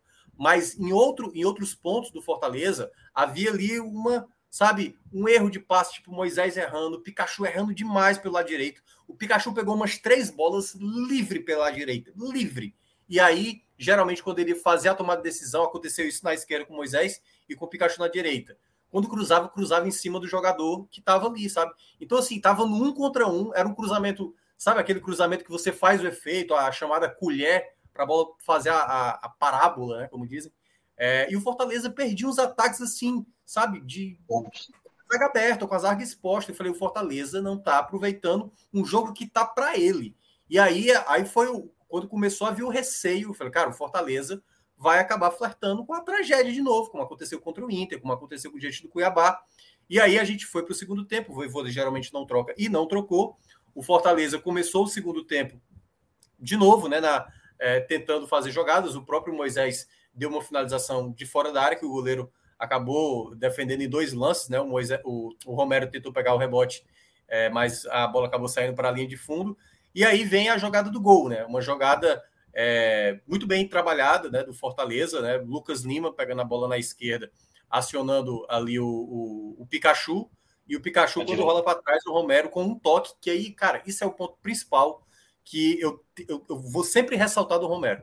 O Romero tem que ser o jogador de um toque, de no máximo dois toques, para ver se consegue ou cavar uma falta ou se ele consegue fazer uma jogada rápida. O Romero não pode ser um jogador que pega essa bola e tenta fazer jogada individual. Ele fez de novo isso no primeiro tempo e perdeu bola. Ele não é jogador, ele é jogador de um toque, é jogador letal. A bola sobrou, é uma finalização sem precisar perder tempo. E esse jogador é o jogador que eu espero que ele seja e isso tem que ser conversado, o Voivoda tem que ver isso, os jogadores têm que entender como é a dinâmica do Romero, quando ele tiver apertado, tem que chegar mais gente ali para ele, para ele ter uma opção de passe rápida, para ele não perder muito tempo com a bola. E a outra parte, que aí é onde entra o Fortaleza, tinha acabado de fazer 1 a 0 e aí é, era o meu maior receio, é o Fortaleza relaxar. E o Fortaleza relaxou no minuto seguinte com o Felipe. O Felipe perde uma bola inexplicável, inexplicável, e olha que o Felipe estava jogando muito bem, perde uma bola e o Barcos, né, aquele ex-Palmeiras, quase fez um gol ali num vacilo, que aí é, era o mesmo receio do Fortaleza de tantos outros jogos, que é um time que tá ali, tá bem, o jogo era dele, e aí o Fortaleza praticamente quer colocar de novo o adversário no jogo. E aí o Fortaleza, mesmo após essa falha do Felipe, ele foi criando outras possibilidades. Só que aí, sabe, tinha sempre alguma coisa ali no Alianza Lima que tinha uma certa liberdade. E na jogada do gol, cara, eu, eu tava reparando, foi uma jogada de ataque do Fortaleza. Quando o Fortaleza perde a bola, eu vi na hora como o Fortaleza voltou mais lentamente, sabe? Lentamente. Eu falei, cara, não... tem que ser rápido. É Libertadores, cara, não dá para relaxar. Não ache que é 13 terceira rodada de uma Série A que os caras é, colocar, é. é um jogo valioso, velho. É um jogo valioso. É um jogo de Libertadores. A mentalidade tem que ser diferente. A mentalidade tem que ser pegada em cima de pegada. E eu compreendo que muitos jogadores de Fortaleza de uma maratona, muitos, muitos campeonatos e tudo mais, mas não dá para relaxar nem um segundo. E no momento que relaxou, como eu já tinha falado do lado do lance do Felipe, um jogador do Alianza Lima, muito, mas assim, com um latifúndio enorme. Aí o Moisés não, não voltou. Quando o Felipe se tocou, não deu tempo de chegar. O cruzamento com muita liberdade e o Sebadios. E assim, o Sebadios realmente chegou atrasado, chegou. Mas eu acho o maior erro foi deixar o jogador que fez o cruzamento, mas com muita liberdade. É, era muita liberdade. Não se permite, independentemente contra o adversário que você vai enfrentar, tamanha liberdade como o Fortaleza cedeu para esse cruzamento e aí toma um empate. E na hora, na hora, na rádio eu cheguei, eu cheguei a falar, o Fortaleza pediu para isso, porque você não pode deixar nenhum adversário ter nenhum momento de respiro. Você jogando em casa, você jogando muito melhor, você ao lado do seu torcedor. O Fortaleza era para não deixar o Alianza Lima de maneira nenhuma imaginar que pudesse ter uma possibilidade de empate. Nenhuma. Fortaleza era para ter a bola, era para tentar buscar o segundo gol, se possível fazer o terceiro gol, porque o primeiro tempo já indicava isso. Então não era para ficar naquela naquela naquele conto de fadas, tipo, estamos é, jogando a Libertadores, estamos conseguindo a primeira vitória, isso é maravilhoso. Isso é maravilhoso, mas vamos, vamos pensar no jogo. E o Fortaleza repetiu as, os mesmos problemas e que me incomodou demais de jogos passados, de arrefecer, de, de ficar desatento, de deixar o adversário que está jogando mal crescer na partida. E na hora do empate eu falei, agora o Fortaleza pode estar comprometendo até a sua classificação para uma possível vaga de Sul-Americana, no mínimo, né? Então, na hora, naquele momento, aí o Voivoda muda o meio de campo, né? Ele saca o Lucas Lima, que estava muito desgastado, para colocar o De Pietri e depois saca o Jussa. Foi o Jussa o primeiro? Jussa, saiu o Jussa né? cansado para entrar o Hércules. Para entrar o Hércules. O Hércules que tem realmente uma boa qualidade de passe e que a gente já tinha elogiado aqui pelas finais do estadual, porque ele era um jogador que tinha evoluído muito desses jogos das finais. E a, e a jogada muito passando por esses dois jogadores. O De Pietri com a bola, toca no Pikachu, que de primeira já ajeita para o Hércules, e aí na hora da finalização ali, a falha do gramado, a falha do gramado, suficiente a ponto de tirar da mão do goleiro da equipe do Alianza Lima. Então ela deu uma quicada logo antes para fazer o 2 a 1 E aí, como disse o Luca, a chance final, que aí novamente não dá para perder chances como essa. O Fortaleza tinha que ter feito desse jogo, Celso, do volume de oportunidades que fez, um placar melhor. O 2 a 1 ele, ele, ele é muito bom, mas ele, assim, para pensando mais à frente, ele poderia ter sido mais, entendeu? Então, Fortaleza era para ter tido um pouco mais, embora no final Fortaleza tenha trabalhado ali mais a vitória e deu para compreender. Mas a chance que perdeu ali o De Pietri, que dá, cara, daria para ter dado mais uma passada com a bola. O jogador que estava correndo atrás não chegaria, se ele desse mais uma passada, chegaria mais à frente e poderia até olhar para o lado, porque também o Kaiser, né, tinha corrido junto com ele para tentar pegar essa bola do lado. Então,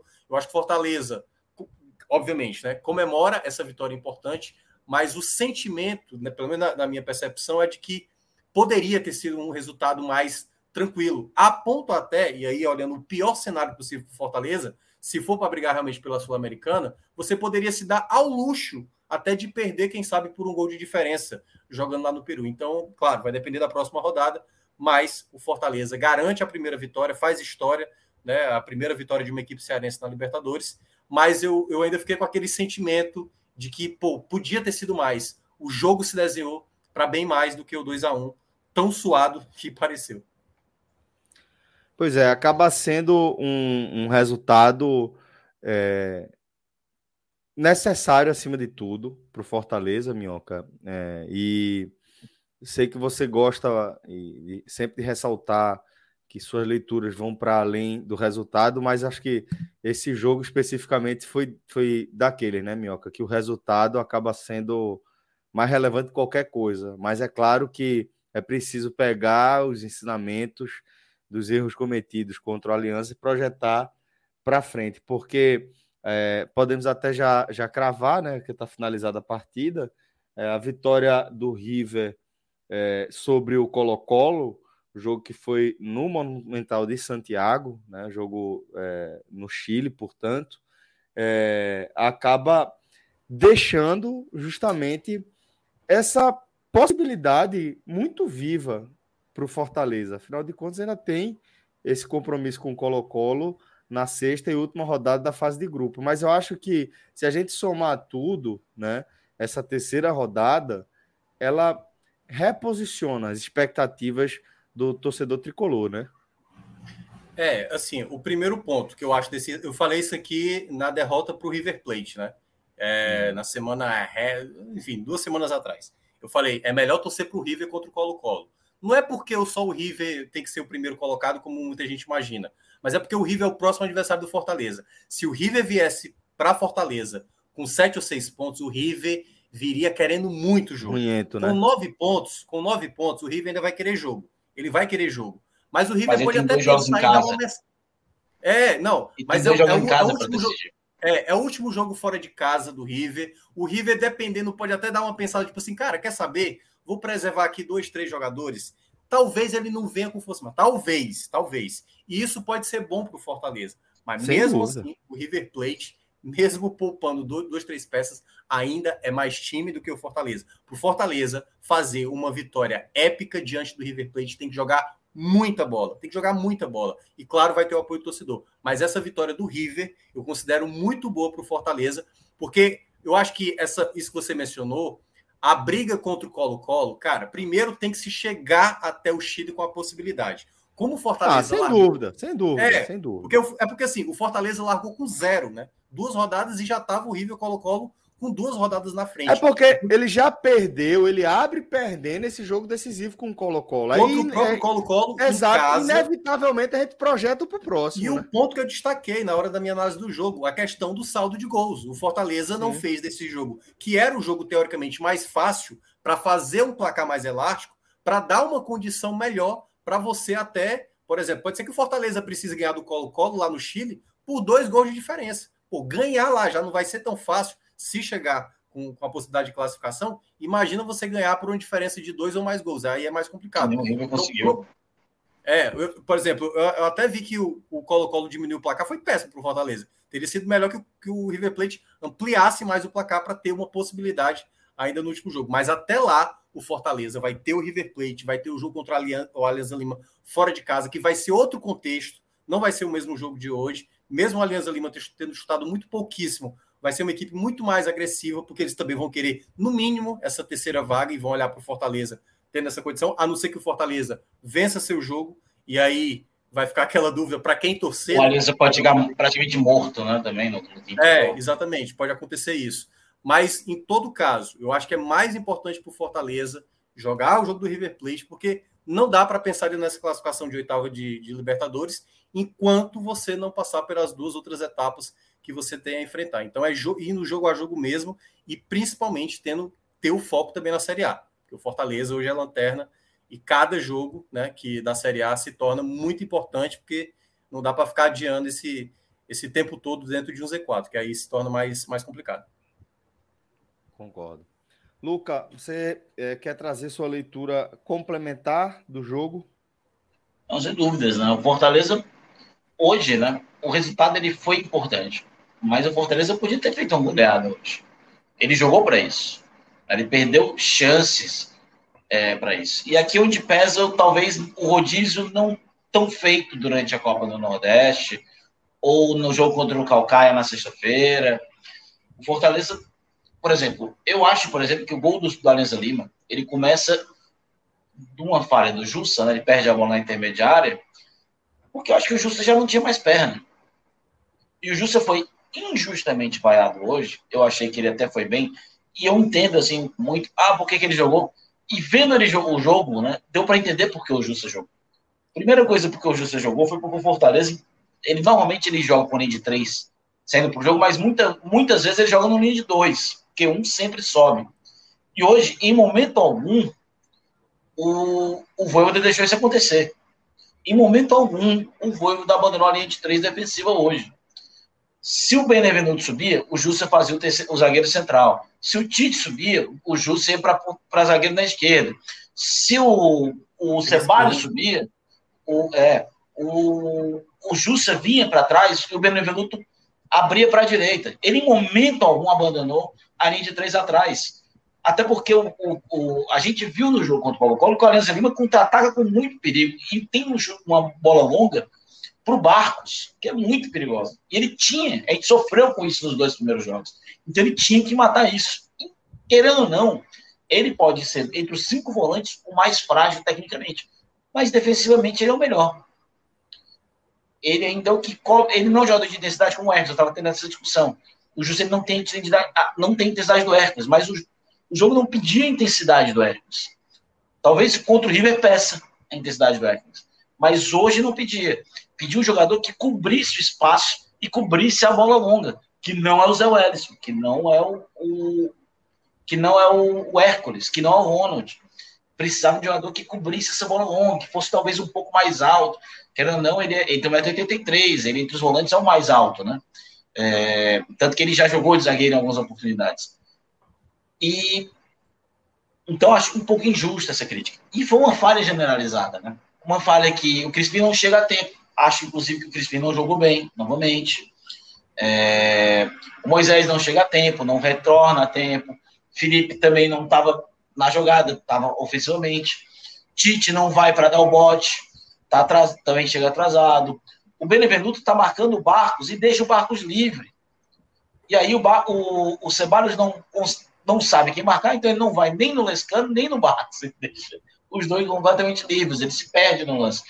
Acho que talvez a situação é que ele devia ter atacado a bola, já que não, não já que o Benevenuto é, deixou ele contra dois. E não foi a única vez no jogo, né? Isso já tinha acontecido no primeiro tempo. É, e o Max também falhou. Já que o Max viu uma bola daquela, tem que sair. Ele ficou no meio do caminho. É, vai, se joga na bola. E não foi a única falha dele no jogo. Eu até pensava que o melhor que falar que logo após o lance do Felipe, o, Ma, o Max teve uma saída de bola errada também, que deixou um, um 3 contra 3. E o Fortaleza conseguiu, ainda bem, cortar a bola. Mas hoje foi uma falha generalizada. Mas o Fortaleza conseguiu superar o seu próprio nervosismo. Tem um jogo dificílimo no sábado, no domingo. Dificílimo. É, tem jogadores como o Pikachu. O Pikachu deve estar tá dando, tá esperando muito esse jogo do Vitória. Eu acho que o Pikachu já não tem mais perna. Porque é só 90, 90, 90, 90, 90, 90. A gente está falando de um jogador que já entregou 16 gols essa temporada, entre gols e assistências. Hoje ele passou dos dois gols. E, curiosamente, passou dos dois gols sendo um dos piores jogadores em campo. Verdade. É, mas mostra como ele é importante para esse time. O time consegue vencer. É, não vou dizer que convenceu, que foi o grande jogo. Não, não foi ainda. Mas já está muito mais próximo do Fortaleza que a gente pode ver, né, que deve ver, por tudo que se espera do que, por exemplo, na final da Copa do Nordeste.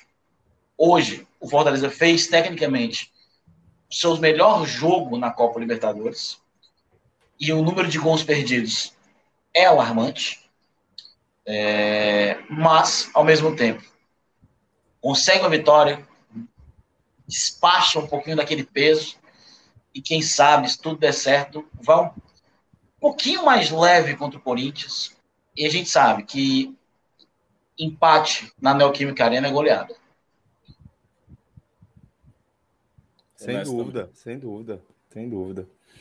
É, vamos seguir aqui para a segunda parte da nossa análise, agora com olhar para os destaques individuais. Então, meu companheiro Tiago Minhoca, por favor, fica à vontade, meu caro. Vamos lá, né? Destacar os positivos. Cara, o Lucas Lima jogou muito esse jogo. Muito, muito, muito, muito. E eu lamento muito quando os, os, os caras que recebem a bola dele, assim, na boa, para tentar fazer um gol, desperdiçam, sabe? Porque esse cara merece, cara, no mínimo assistência, no mínimo. Ele, ele tá entregando muitas possibilidades de gol, muitas possibilidades de gol. E eu sempre fui um pé, um pé atrás com o Lucas Lima desde quando chegou ano passado, até quando começou bem nessa temporada. Eu falei, vamos ver, vamos ver jogos maiores, quero ver se o Lucas Lima vai jogar. E ele tá jogando bem, cara. Não tem como não negar. É um jogador que tem muita qualidade. E, e o, o, grande porém que eu acho é porque realmente você não tem um jogador substituto, né? Acho até que o, o próprio é, Voivoda tem que começar a pensar em outras alternativas que não Vargas, certo? Romarinho pode jogar naquela posição, De Piet, por exemplo, entrou um pouco nessa função hoje, né? Então, assim, eu acho que já que o Vargas não tá bem e o Lucas Lima, obviamente, não dá para jogar contra o Corinthians, contra o River, não dá para jogar todos os jogos. Tem que segurar ele em algum, em algum momento. Então, acredito que até talvez para esse jogo contra o Corinthians, uma outra alternativa possa ser pensada se, por exemplo, ele tiver já num desgaste muito alto também por conta disso. Mas é, o Lucas Lima jogou demais, jogou demais. A jogada do primeiro gol foi toda dele, os escanteios que ele bateu, teve para a cabeçada do Benevenuto, que acabou desviando no Tite. É, uma, uma falta que ele chegou, acho que foi o escanteio que ele bateu também no segundo tempo, que foi uma falta que ele bateu também com muito perigo. Então, assim, foi o melhor jogador do Fortaleza, porque esteve em todos os lados do campo, caiu pela esquerda, pela direita, no meio, sempre chamou o jogo. Então, esse Lucas Lima é o Lucas Lima que o torcedor, digamos, imaginava querer, né? Pelo menos eu acho, é, jogando com o Fortaleza. Foi um jogador realmente que chamou o jogo. Então, para mim, ele foi o melhor da partida. O outro que eu vou destacar de maneira positiva, cara, eu vou colocar o Hércules por toda a estrela, né? Porque o cara sai do banco e o cara ele, ele sempre tenta esse chute de fora da área muitas vezes e faz o gol, né? Pô, imagina na cabeça do garoto você entrar no jogo de Libertadores, ele que já tinha vivido, né? Jogar o primeiro jogo da Libertadores e fazer o gol da vitória, né? Então, assim, para ele deve ser muito especial. E ele tirou praticamente Fortaleza ali daquele desafogo, né? Porque o jogo, tá, o jogo ganhou uma outra uma, uma outra situação para aquele momento, né? E também o próprio, o próprio Pikachu também que acionou rápido, né? O Pikachu não perdeu muito tempo ali para soltar aquela, soltar aquela bola. Mas o Hércules entra também nesse meu pódio. E o terceiro, mesmo fazendo as ponderações de que ele quase compromete o Fortaleza quando estava 1 a 0 eu gostei muito da partida do Felipe. Gostei mesmo da partida do Felipe. Eu acho que ele brigou muito. E olha que ele não é um cara de muito embate, ele não tem esse perfil, mas ele conseguiu recuperar muita bola, conseguiu muitas vezes ser o cara da cadência certa do Fortaleza, mas, cara, assim, por pouco, por pouco mesmo, ele não sai de um pódio positivo para mim para um pódio negativo, porque ele, por, por um momento, ele praticamente deu uma chance clara para a equipe do Alianza Lima, que foi aquela perda de bola que depois caiu no pé do Barcos, que quase fez. Mas o, o Felipe jogou muito bem, muito bem. A questão é esse.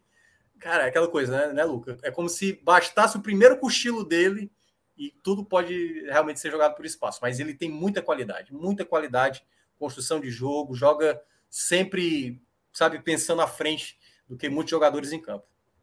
Tu falou Hércules, Felipe e. E Lucas Lima, Lima, o primeiro. Lucas Lima, sim, sim, sim. É, eu, eu tinha ficado na dúvida se tu tinha mencionado Lucas Lima ou não, porque para mim Lucas Lima foi o melhor em campo também. É, sim, sim, sim. Acho que, que Hércules foi muito bem, mas acho que Lucas Lima. É, Hércules foi eleito o melhor da partida, mas eu acho que é o protocolo lá do. Da, é, da né? Comembol, né? O cara faz o gol da vitória, é eleito. O gol da vitória. Mas... É. Não, o que não deixa de ser relevante, por exemplo. Nordeste FC, né?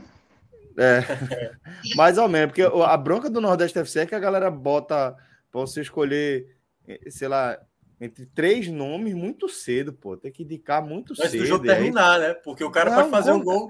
15 minutos do segundo tempo, a galera tá pedindo para é. você é, é, apontar, porra, velho. Tem Cassiano coisa nunca caralho. seria o melhor, o melhor da partida, nunca, né, Luca? Naquele nunca, jogo. Nunca, nunca. Mas é, é, o que eu tava falando sobre o Lucas Lima é que é, eu acho que ele foi o, o, melhor da partida, apesar de não ter participado diretamente aí dos gols. E era isso que eu ia mencionar. Pikachu, que eu concordo com vocês, teve longe de fazer uma, uma partida brilhante, né? Muito pelo contrário, taticamente, em relação a posicionamento, talvez intensidade, escolhas, vem fazendo uma partida muito ruim. Entretanto, pô, meteu duas assistências. Isso pesa pra caralho e isso faz, por exemplo, que eu coloque ele no meu pódio. Ele estaria no meu pódio é, pelas duas assistências. Isso, Pikachu. Mas, Luca, é, queria saber o que é que você achou, quem foram os seus três destaques. É, Minhoca foi com Lucas Lima, Hércules e Felipe. Eu vou começar é, com o meu pódio, que esse rapaz vai para o meu pódio positivo e negativo. Ele vai para os dois. Oxe, tá né? capô, Chegou esses é dois. Chegou é nesse Pikachu, dia. Né? É Pikachu. Não é. tem como, cara. É, ele vai para os dois pódios, mas eu vou falar, quando a gente chegar no negativo, eu vou falar sobre isso. Amigo, dois pódios é foda. O cara, é porque é tipo aquele, você faz o ranking da, é, das, das coisas dos filmes que você já fez. Ganhou você o jogo, pô. Piores ganhou, ganhou o jogo. jogo. Mas ganhou o jogo. É, não jogo foi dele. Pior, não, pô. Dá. Dá. Dá não, pô. Dá. o jogo, pô. Esse cara resolve vai dar. pô. Vai dar. Desde que ele ganhou, ele tentou entregar várias vezes. Só não deu certo. Contra o River, ele não pode fazer os erros que ele fez hoje. De forma alguma. Hum. É, então, mas ele vem também que não dá, não dá para. O jogo dele, tecnicamente, todo foi ruim.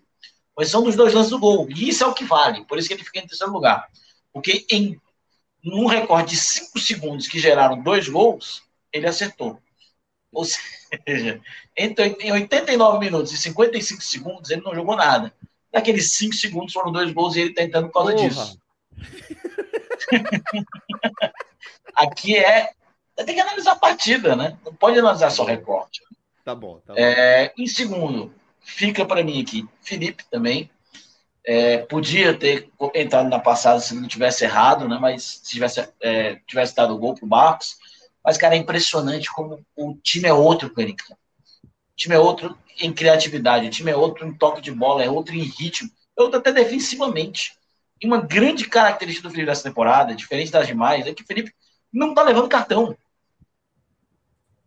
Que era uma coisa que era. Ele levava cartão jogo sim, jogo não e jogo também. Na temporada passada. O Felipe é desde 2018, e olha que Fortaleza teve nesse período o Derlei no elenco, sendo titular em partes dessa época. O Felipe foi o recordista de cartão em três, em quatro temporadas seguidas pelo Fortaleza. Então, ele ter levado, eu acho que ele levou um ou dois cartões no máximo nessa temporada e um foi para reclamação. Ou seja, jogando em 14 partidas. Então ele não está levando cartão, é muito importante. E mostra muito grande jogo hoje novamente que ele fez. Ditou o ritmo, segurou. Quando o time precisou do resultado, fez a cera. Parece que é um cara que jogou 300 Libertadores e hoje estava só no seu segundo jogo de Libertadores. É, no seu terceiro tempo, que ele entrou no intervalo contra o Colo-Colo, e também deu outro ritmo ao jogo contra o Colo-Colo. Apesar de ter, com o, o Fafara do Landazzo ele ter custado toda a estratégia do, do, do Voivoda quando colocou em 4 minutos do segundo tempo. E primeiro não tem como ser diferente, cara. Mais cedo eu estava comentando a importância do Lucas Lima. No, fiz um, um vídeo para o meu amigo Diego Figueiredo, lançou um canal no YouTube, eu comentei que o jogo de hoje era importante o Lucas Lima fazer uma coisa diferente do que ele vinha fazendo nos jogos de mais importância, que ele não fez nos jogos contra o Cuiabá. Cuiabá não, que ele não jogou, mas contra ele não fez isso contra o Inter, não fez isso nos jogos iniciais da Libertadores, que era se aproximar dos dois volantes. E eu acho que a entrada do Jussa foi muito importante para isso, porque deu espaço, né? O Jussa cobre muito bem espaço, o espaço ali na, de contragolpe. Então deu muito espaço para o Lucas Lima rodar o jogo, que era o que estava faltando, que estava precisando isso. E eu tinha comentado justamente que uma das jogadas que eu mais queria ver e não tinha visto na Libertadores era o Crispim abrir pela direita para o Pikachu vir para o meio que é uma troca, uma troca que eles fazem, inclusive fizeram num dos gols contra o Calcaia. Né? Alguns jogadores contra o Calcaia, eles fazem isso essa temporada, que é muito importante. O Lucas abre na direita, ou seja, ele, então ele puxa a marcação para cá, e o, o, Pikachu faz o facão por dentro. E normalmente o Pikachu vem livre. E o gol, o primeiro gol sai justamente nessa jogada. Ele vem na lateral, tá na, na ala direita ali, faz uma bela jogada individual, um, um girando para cima do jogador do Alisa Lima, faz o facão para o Pikachu, que dá voltando para o Romero, que vai ser minha menção rosa, porque só camisa 9, que é camisa 9, faz o gol que o Romero fez. Não tinha um jogador no banco do Fortaleza, com todo respeito ao Kaiser, ao Robson, eu acho muito difícil que eles fizeram, fizessem. Podia até fazer, mas a possibilidade entre o Romero e os outros fazerem é muito maior do Romero fazer. E não só, não só isso, o Romero entra na história, né? O Romero se torna estrangeiro com o maior gol, número de gols no Castelão, passa o Steven Mendonça do Ceará com sete gols, o Romero tem oito, e o Romero to se torna o primeiro jogador da história do Fortaleza a marcar gols em âmbito estadual, regional, nacional e internacional. O primeiro. Ninguém nunca tinha feito isso antes. Então, ele quebra ali duas marcas importantíssimas. Então, fica para mim uma menção rosa. Em quarto lugar ali, quase pegando o pé do Pikachu se o Pikachu não tivesse dado duas assistências. Então vamos para os destaques negativos agora. Vai começar contigo mesmo, Luca. Eu quero que tu bote aí é, Pikachu no, nos piores para a turma continuar te, te cornetando. Ele, fica, ele ficou em terceiro. Ele não foi o pior. Porque não dá para colocar em pior um cara que dá duas assistências. dois pódios, né? Os dois pódios. Terceiro lugar. Duas medalhas de bronze. Tu tá mutado, macho. Tu tá mutado. Tu tá mutado, Celso. É que eu tô encareado, bicho. Eu tô careado aqui contigo, pô. Como é que tu coloca o cara que deu duas assistências, os dois gols que o Fortaleza fez, nasceu do pé do cara, como é que o cara coloca entre os piores? Nem que ele tivesse feito dois gols contra, porra. Não, mas foi, ele errou demais. Ele foi mal no jogo. Ele errou tudo. Menos dois lances. E graças ao Morrinho, um deu certo. Falem falou tão mal do gramado do Castelão, deu três pontos para o Fortaleza hoje. Já valeu a pena esse gramado Foi ruim. Mesmo. Aí, é, rapaz. E disse que chuva. E nem fale precisou não. desligar. Fale não, fale não. aí, aí, não precisou desligar nada, não precisa disso. É, aqui é diferente. Então, cara, o time foi bem. Ele foi mal, errou muitos lances taticamente, matou muitos contra-ataques. Então, por isso, ele fica nesse terceiro lugar aqui também. É um jogador importante que precisa de descanso. E hoje ele foi do 8 a 80, né? Foi do 8 no, em momentos que ele deixou a desejar, de faltar. Tanto que teve que sair para entrar do Tinga, que já não estava aguentando. Mas ele fica em terceiro lugar. E segundo para mim, cara, é um jogador que eu já vi um criticando aqui há um tempinho. Eu acho que ele é importante, ele é titular para mim, continua sendo titular a gente precisa dele nesse time ainda, que ele dá um toque diferente. Mas o Crispim, defensivamente, não entrega. E hoje, novamente, tudo que era jogada, cruzamento, saía pelo lado dele, não foi bem. É, até pensava que ele ia com, com o Ceballos pela esquerda para ter um pouco mais de velocidade, mas acho que a situação do Tinga fisicamente ainda não era a ideal, então entre o Tinga e o Tite ele deve ter escolhido o Tinga para descansar. É, então, Crispim não, não foi bem, até pensava que ele ia tirar o Crispim em algum momento para o Juninho Capixaba entrar, mas Crispim não foi bem, novamente, é, mas ainda joga necessário, mas hoje não foi bem e para mim fica titular. E para mim o pior em campo, né? É, é, é até difícil dizer isso, né, cara? Porque o jogo, o time não teve ninguém assim muito mal. E eu vou colocar ele como pior em campo, apesar de não ter feito uma partida ruim, porque ele entrega muito, mas ele erra tanto na última decisão, na tomada de decisão, que ele pode driblar 50 caras. Se ele não tocar certo ou não finalizar certo, não vai adiantar de nada. Que é o Moisés. Ele é um cara que tem muito potencial. Mas ele tem que melhorar essa tomada de decisão dele para ontem. Para ontem. Jogo passado, a gente criticou isso, que o melhor do valor, que ele às vezes puxa a bola para dentro e vai levando, vai levando, vai levando. Hoje, de novo, ele fez isso. Uma, uma para dentro e uma para fora. Ele fez isso. Ele é um jogador que tem muito potencial, muita qualidade, mas ele precisa melhorar essa tomada de decisão. Porque se tá ali 0 a 0 com o River, jogo dominado, jogo ali finalzinho, 47 do segundo tempo, ele não pode errar a tomada de decisão. Porque se ele erra, pode custar uma vitória, pode custar uma vaga, pode custar a história do Fortaleza na temporada 2022. E hoje ele tomou muitas decisões erradas. Muitas, quase todas. Ele faz bem o lance, ele começa bem o lance, mas aquele negócio, com todo respeito aqui, desculpe, porque eu, eu prometi a mim mesmo que eu ia falar menos palavrão. Mas não dá. O Moisés é aquele vencendo nos últimos jogos, em alguns momentos, olha que ele é o melhor um jogador, um dos melhores jogadores do time da temporada. O Moisés é aquele jogador que às vezes a gente olha, você não caga no começo, você vai cagar no final da jogada. E hoje foi justamente ele fez sempre na segunda parte, praticamente todos os lances. Tem, tem que melhorar essa segunda, essa tomada de decisão. Se não melhora essa tomada de decisão, pode custar caro para o Fortaleza e pode custar caro até para a confiança dele, que tinha dado uma melhorada nos últimos jogos. Ele deu um, um boost. Então, ele tem que melhorar essa tomada de decisão, porque isso faz bem, pro, óbvio, para o time, mas também para ele, como um jogador ali que está se estabelecendo como num, num clube de primeira divisão, por toda a caminhada que ele teve ele precisa dessa confiança, especialmente para não errar tanto. E aí eu vou deixar com o Minhoca, que ele já está aqui. O Minhoca está se coçando. Não, Minhoca, não. Traga os negativos, mas eu queria que você é, incluísse aí na sua análise o que você achou de Max Wallace, Tite e Sebadios. Eu acho, inclusive, que é Sebadios que está marcando. É, é, na jogada do cruzamento. É, é né? E eu, é. eu acho que que, que Ceballos falhou ali. Max Wallace também acho que falhou naquele lance.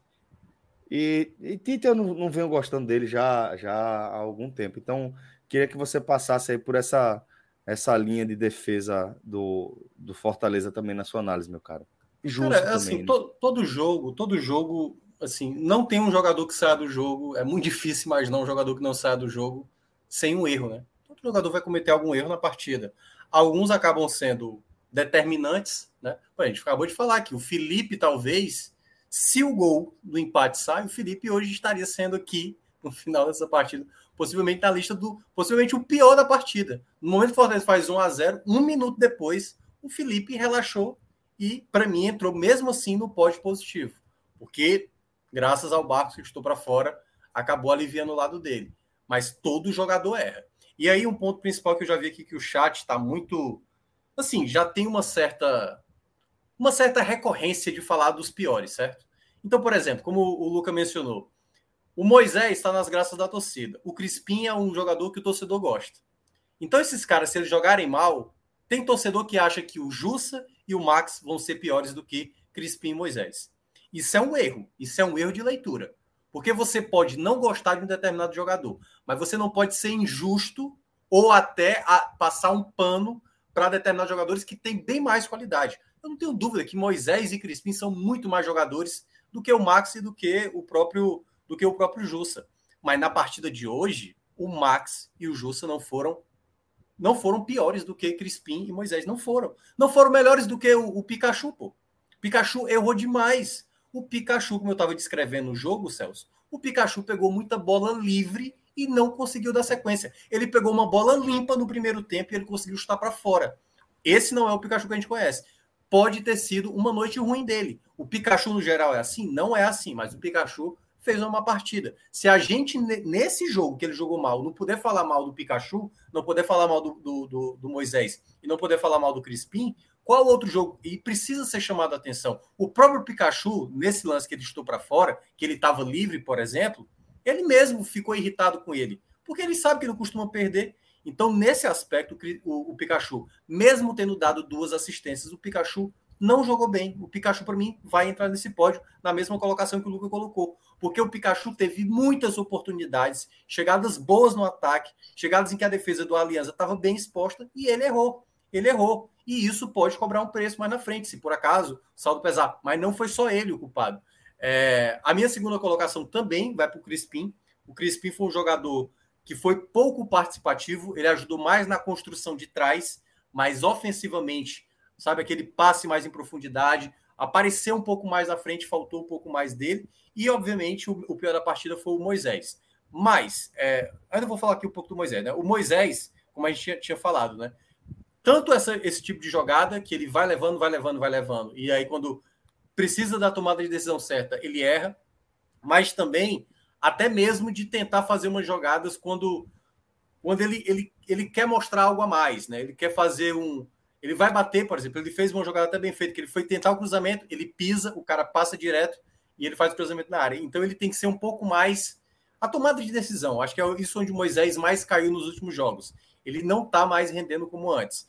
Não sei se Voivoda pensa em, modificar ali para o jogo do Corinthians, mas é um jogador que precisa ser mais é, cobrado na tomada de decisão para alguns momentos. E vou fazer algumas menções aqui. É, o nome que o Lucas sempre mencionava aqui, que era no caso do Kaiser, cara, o Kaiser, eu não sei se ele está em condições físicas de jogar, aparentemente. Me parece. Porque... Não é. Não tá cara, jogando, ele não pega na bola, cara, ele não pega ele, na bola quando ele Ele está andando em campo, assim. Parece que ele entrou em campo e acabou de jogar na altitude da Bolívia a 3.400 pés, assim. O cara entra em campo, o cara tá pesado, tá lento, não dá combate. Ele não faz uma marcação pressão em cima. Ele acabou de entrar em campo, ele não consegue oferecer muita coisa. Ele não consegue oferecer muita coisa. E aí é onde entra o problema que eu vejo do Kaiser nesse exato momento, que pode melhorar, pode fazer gols, mas fisicamente me parece que o Kaiser ele não está na mesma balada dos demais. Por isso que me preocupa e vou colocar essa menção porque desde a entrada dele em campo, praticamente a chance que ele poderia ter feito foi uma jogada pelo lado direito que ele faz o cruzamento, e a outra que poderia ter sido um possível passe do De Pietro para ele já no finalzinho. Ele estava bem atrasado. Ele estava é. na frente do De Pietro é. quando o De Pietro pega, rouba a bola. Ele estava à frente do De Pietro. Então o De Pietro de costas consegue ele chegar muito à frente dele, com a bola no pé. O De Pietro estava muito à frente dele. É. Eu, eu ainda acho que se o De Pietro dá mais um passo, o Kaiser não chegava. E tinha dois jogadores na linha. Eu ainda acho que ele não era uma boa, porque ele estava muito atrás. É, e não é de hoje que essa crítica do Kaiser tem que ser feita. Então, e é um jogador de 6 milhões, é compra mais cara da história do Nordeste. São 6 milhões de reais. É. Tem alguma um coisa no Kaiser. Tá tem alguma coisa no Kaiser que não está não tá, é, não tá fazendo sentido. Não sei se é questão clínica, não sei se está acima do peso, mas ele não dá nenhum tipo de dinâmica no setor ofensivo. Não consegue fazer uma movimentação que consiga prender a atenção do adversário, sabe? Sair da área para dar um passe e já se apresentar. Tá muito, muito, muito pesado. Muito pesado. Um jogador muito pesado em campo. Não tem me agradado as entradas do, do, do Kaiser. E, e a outra menção é aí também outro puxão, apesar de ter jogado bem, certo? Acho que até jogou bem. Mas teve novamente o Tite, nossa senhora, velho. Ele tem um, ele consegue todo jogo uma proeza de perder uma bola simples. Impressionante, impressionante, Tite. Teve uma saída de bola no primeiro tempo que ele estava com muita tranquilidade. Ninguém pressionando ele. Ninguém. Aí ele demorou, demorou, demorou. Aí o jogador apertou, ele estou para fora. Aí eu falei, cara, como é que pode, cara? Tá com a bola livre, tem campo e tem opção de passe e ele conseguiu colocar a bola para lateral. Aí, tipo assim, cara, é por isso que eu acho que com o tempo, assim, e eu espero que o Fortaleza entenda, o Sebadios tem que ser. Agora, sim, não dá para falar um A do Tite, contar entrega, contar. Enfim, tudo aquilo que você olha, não à toa ele é capitão, né? Ele é um cara de muita entrega, mas assim, na, nas escolhas que faz em campo, e futebol é escolhas, é, é quase chamado efeito borboleta. Se você faz a escolha certa, o outro faz a certa, o outro faz a certa, boa possibilidade de você fazer um gol. Agora, se você faz a coisa errada, uma coisa errada, que é exatamente isso, é uma bola que na saída da defesa, que não é, era uma besteira, era só sair no simples, gera um lateral, gera uma falta, gera uma perda de bola e aí acaba você tomando gol. Então, são essas situações que nesse Fortaleza, caras como o Tite precisam entender para não dar possibilidades para um jogo que estava totalmente a seu favor, deixar escapar e o Fortaleza teve né, ali um flerte com quase uma tragédia novamente, mas acabou confirmando a vitória. É interessante falar do Tite, porque o Tite é um jogador que a diretoria vem falando em renovar o contrato dele até o final do ano que vem. Então, um zagueiro que não é muito físico né, na questão de explosão e velocidade, de 35 anos, que não vem fazendo um bom 2022 e provavelmente não é barato. É o mesmo erro, por exemplo, que a, a diretoria do Fortaleza fez ao manter o Ayrton Paulista e o Oswaldo o 2021. E olha que o Oswaldo na minha opinião, entregou muito na reta final, jogando improvisado de ala esquerda. Só que aquela questão, renovar com jogadores que não vêm fazendo um bom tempo, que não são baratos, por, por causa do que eles já entregaram antes, por causa de gratidão. Acho que o Fortaleza, às vezes, é, a renovação com o Matheus Vargas não faz o menor sentido. É, isso aí é. A do próprio, a do próprio Lucas Lima não faz muito sentido, apesar que hoje eu acho que já ele deu a volta por cima, na minha opinião. Eu acho que os números dele são muito mentirosos quando a gente olha para o que ele rende em campo. Ele não fez gol, não deu assistência. Mas, porra, ele entrega. Ele deixa a bola lisinha, ele, ele faz o jogo rodar. Ele... E não é culpa dele que ele não tem assistência. Porque hoje ele deixou jogadores livres em três ou quatro oportunidades. Então não é culpa só dele. A gente não lembra, do, eu não consigo lembrar de jogadas que o Vargas fazia isso nem no ano passado, de criação. Então a gente. É, eu, o, o, Tite é justamente isso, é um jogador que eu não entendo, não entendo hoje a necessidade de uma renovação. Ou de se falar disso agora, no, em, no, do, no final de abril, tendo o ano inteiro para ser jogado. Eu não entendo a necessidade de já estar se falando disso com o Tite. Ah, ele pode sair daqui a seis meses, daqui a dois meses ele pode sair de graça. Beleza. Mas faz sentido mesmo segurar um jogador assim? Ele é tão necessário assim, ele é tão diferenciado que o mercado vai enlouquecidamente atrás dele. Hoje eu não renovaria. Ele fez outra partida ruim, ele vem fazendo uma temporada inteira abaixo. E não é à toa que várias vezes eu e o Minhoca falamos aqui que para mim é questão de tempo até o Ceballos ser titular. E eu acho que hoje ele já seria se o Tinder não tivesse mal fisicamente. Eu acho que hoje ele já seria. Vontade, Celso. Pois bem, é, quero saber se vocês querem acrescentar algo que eu deixei de trazer aqui para a nossa pauta, se tem algum tema relevante para a gente fechar as nossas análises. É, eu acho que bem rápido mesmo, na verdade, sobre o próximo duelo né, contra o Corinthians, como eu estava dizendo. Não vai ser um jogo simples, o Corinthians é uma equipe fora de casa e outra dentro de casa. Assim, é bem discrepante mesmo, né? Até conseguiu uma vitória fora de casa contra o Botafogo na estreia, mas é uma equipe que está se acertando, tem um elenco muito bom. E jogar lá, na, o próprio Fortaleza já fez boas partidas lá, mesmo não tendo vencido, como foi 2 a 2 aquele do gol do Luan, foi um a 1, nem lembro mais. Foi 2 a 2 do, do, do gol do Luan, foi 2 a 2 ano passado também, né? 1 a 0 ano passado e teve que tomou gol no final e tal. Já tem uns três anos que o Fortaleza bate na cara e também ganha lá já. É, porque eu acho que o de 2019 foi aquele jogo que a arbitragem foi horrorosa, até para Horrorosa. É. Foi. Mas assim, é, esse jogo do Corinthians não vai ser fácil. E aí é onde o Fortaleza, como o Luca bem mencionou, é tentar trabalhar alguma pontuação. Dá para ganhar? Dá para ganhar, mas não vai ser fácil. Mas precisa tentar trabalhar o ponto. E aí, quando é trabalhar o ponto, não é só abdicar de atacar, não. Quando tiver a bola, saber como atacar, como se defender e principalmente analisar os atletas, né? O Tite, por exemplo, ele estava citando, o Tite jogou três jogos em cinco dias, jogou hoje e a idade dele pode pesar, então acho que pode ser uma alternativa para o Voivoda também segurar. Então, para esse jogo contra o Corinthians, é tentar trabalhar o ponto. Pode até perder, mas tenta trabalhar esse ponto, porque é, esse jogo a menos e, enfim, as derrotas que a gente já citou lá no começo da Série A pesaram muito para o Fortaleza hoje ser o lanterna. É, tem que lembrar, e aqui é a minha questão, que o Fortaleza não vai ter descanso esse mês. Ele vai jogar todos meios e, e é, fins de semana, em maio. É, então o Fortaleza vai ter que trabalhar bem o elenco, que já está bem desgastado. Ou seja, o Fortaleza vai ter uma temporada muito longa. E hoje eu estava comentando, é, comentando, parece que acho que às vezes eu acho que o Voivoda não levou em consideração é, as distâncias que o Fortaleza tem que trabalhar, né, de viagem. Então o Fortaleza vai ter que levar isso, porque depois que o Fortaleza pegar o River aqui na quinta-feira, o Fortaleza vai passar 10 dias fora. Que o Fortaleza viaja, é, joga, o River ou São Paulo, e depois são 10 dias fora. É. Depois são 10 dias fora. Joga contra o Vitória fora, depois pega o Botafogo, dois, provavelmente três dias fora, é, que esse jogo, um dos dois jogos deve ser adiado ou antecipado, no caso, né? E depois viaja para pegar uma aliança já na outra quarta-feira. Então, no espaço de uma semana, o Fortaleza tem três jogos fora de casa. Não faz o menor sentido, por exemplo, o Fortaleza voltar para Fortaleza. É um desgaste a mais. Então, é, Fortaleza tem que ter muito cuidado.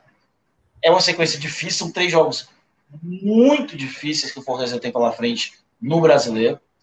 Corinthians fora, São Paulo em casa, Botafogo fora, para só aí pegar um time que é chato também, que é o, Juventude em casa, mas lá no final de maio. O Fortaleza tem que ter alguma pontuação relevante, talvez uns quatro pontos, uns três, quatro pontos até lá. Porque senão o desespero. Provavelmente três, quatro pontos até lá são Z4. Mas talvez não um Z4 tão desesperador quanto, por exemplo, um ou dois pontos, ou nenhum ponto, né? Também, infelizmente, é uma realidade em virtude dos jogos que o Fortaleza vai, vai ter e da maratona que o Fortaleza vai ter que presenciar. Pois bem, camaradas. Agradeço enormemente a participação de cada um de vocês, tá? Agradeço a Luca Laprovitra e a Tiago Minhoca, dupla que concluiu o nosso nossa pauta hoje, mas agradeço também a Cláudia Santana e a Luca, Lucas de Holanda, tá? Que é, analisaram a vitória do Náutico sobre o CRB. Lembrando que a gente teve aqui nosso querido Clisman Gama na direção da nossa live e Rafael Relógio de volta. É... Rafael Relógio de volta. E mais cedo, Rodrigo me mandou uma mensagem. Relógio voltou na hora certa. Falei, meu amigo, aí você deu uma de Cássio Cardoso. Foi, foi exatamente a minha resposta para Rodrigo. Mas, Relógio, seja bem-vindo de volta, meu irmão. Você nunca saiu, não. Vamos embora. Obrigado, Luca. Obrigado, Tiago. Obrigado a todos que estiveram com a gente até agora. Olha o like, olha o like.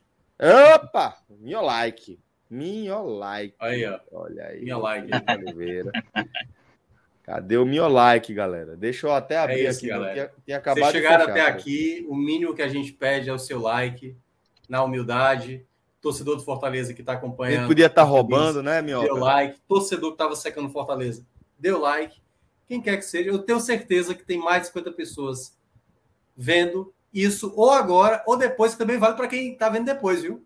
Se você está vendo essa live depois, dê o like. like. Aproveite e dê o like. Chegou até o final, dê o like. É só dar, apertar, que já colabora demais com a turma. Vamos fazer pelo menos os 300, aí está em 293. Pois é, vamos chegar. Não, não. Vamos chegar. Faltam 7 likes. Tem, tem, não, tem, tem, mais de 7 caras que não deram like. Tem mais de 7 likes aí. Dá, dá pra bater. Cinco likes agora. Faltam quatro, cinco likes, cinco likes, pô. Vamos lá, pô. Vamos, vamos lá, vamos lá. Tem cinco pessoas, pô. Tem cinco pessoas aí que estão tão, tão, tão de sacanagem, velho. É um não é like é só, velho. Não é nem para é escrever, não. Dá o like, velho. Só o like, só o like, vai. Só o like. Entra na Só- conta da mulher, pô. Só Um like só. É, um like só. Fechou, Não, aí, não, não, não. batemos. Batemos, Bateu, batemos, batemos. 300. Ah, Pronto. parabéns. Valeu. Mas você que tá vendo depois, deixe seu like também, certo? Deixe seu like, que ajuda muito também a gente. Vou deixar essa mensagem aqui para vocês irem dormir com ela. Luiz Carlos Araújo. Forte abraço, galera. Obrigado demais, viu? Tô com ele. Acho que o Fortaleza precisa de um goleiro melhor que o Max Aleph como titular para os desafios que tem pela frente. Tô falando, tô falando de agora. Obrigado demais a todo mundo e um forte abraço, galera. Até a próxima. Max Aleph, por favor, se você se sentiu ofendido, tem espaço aqui para me, me provar o contrário, tá? Seja bem-vindo. Forte abraço, galera. Até a próxima. Valeu. Tchau, tchau.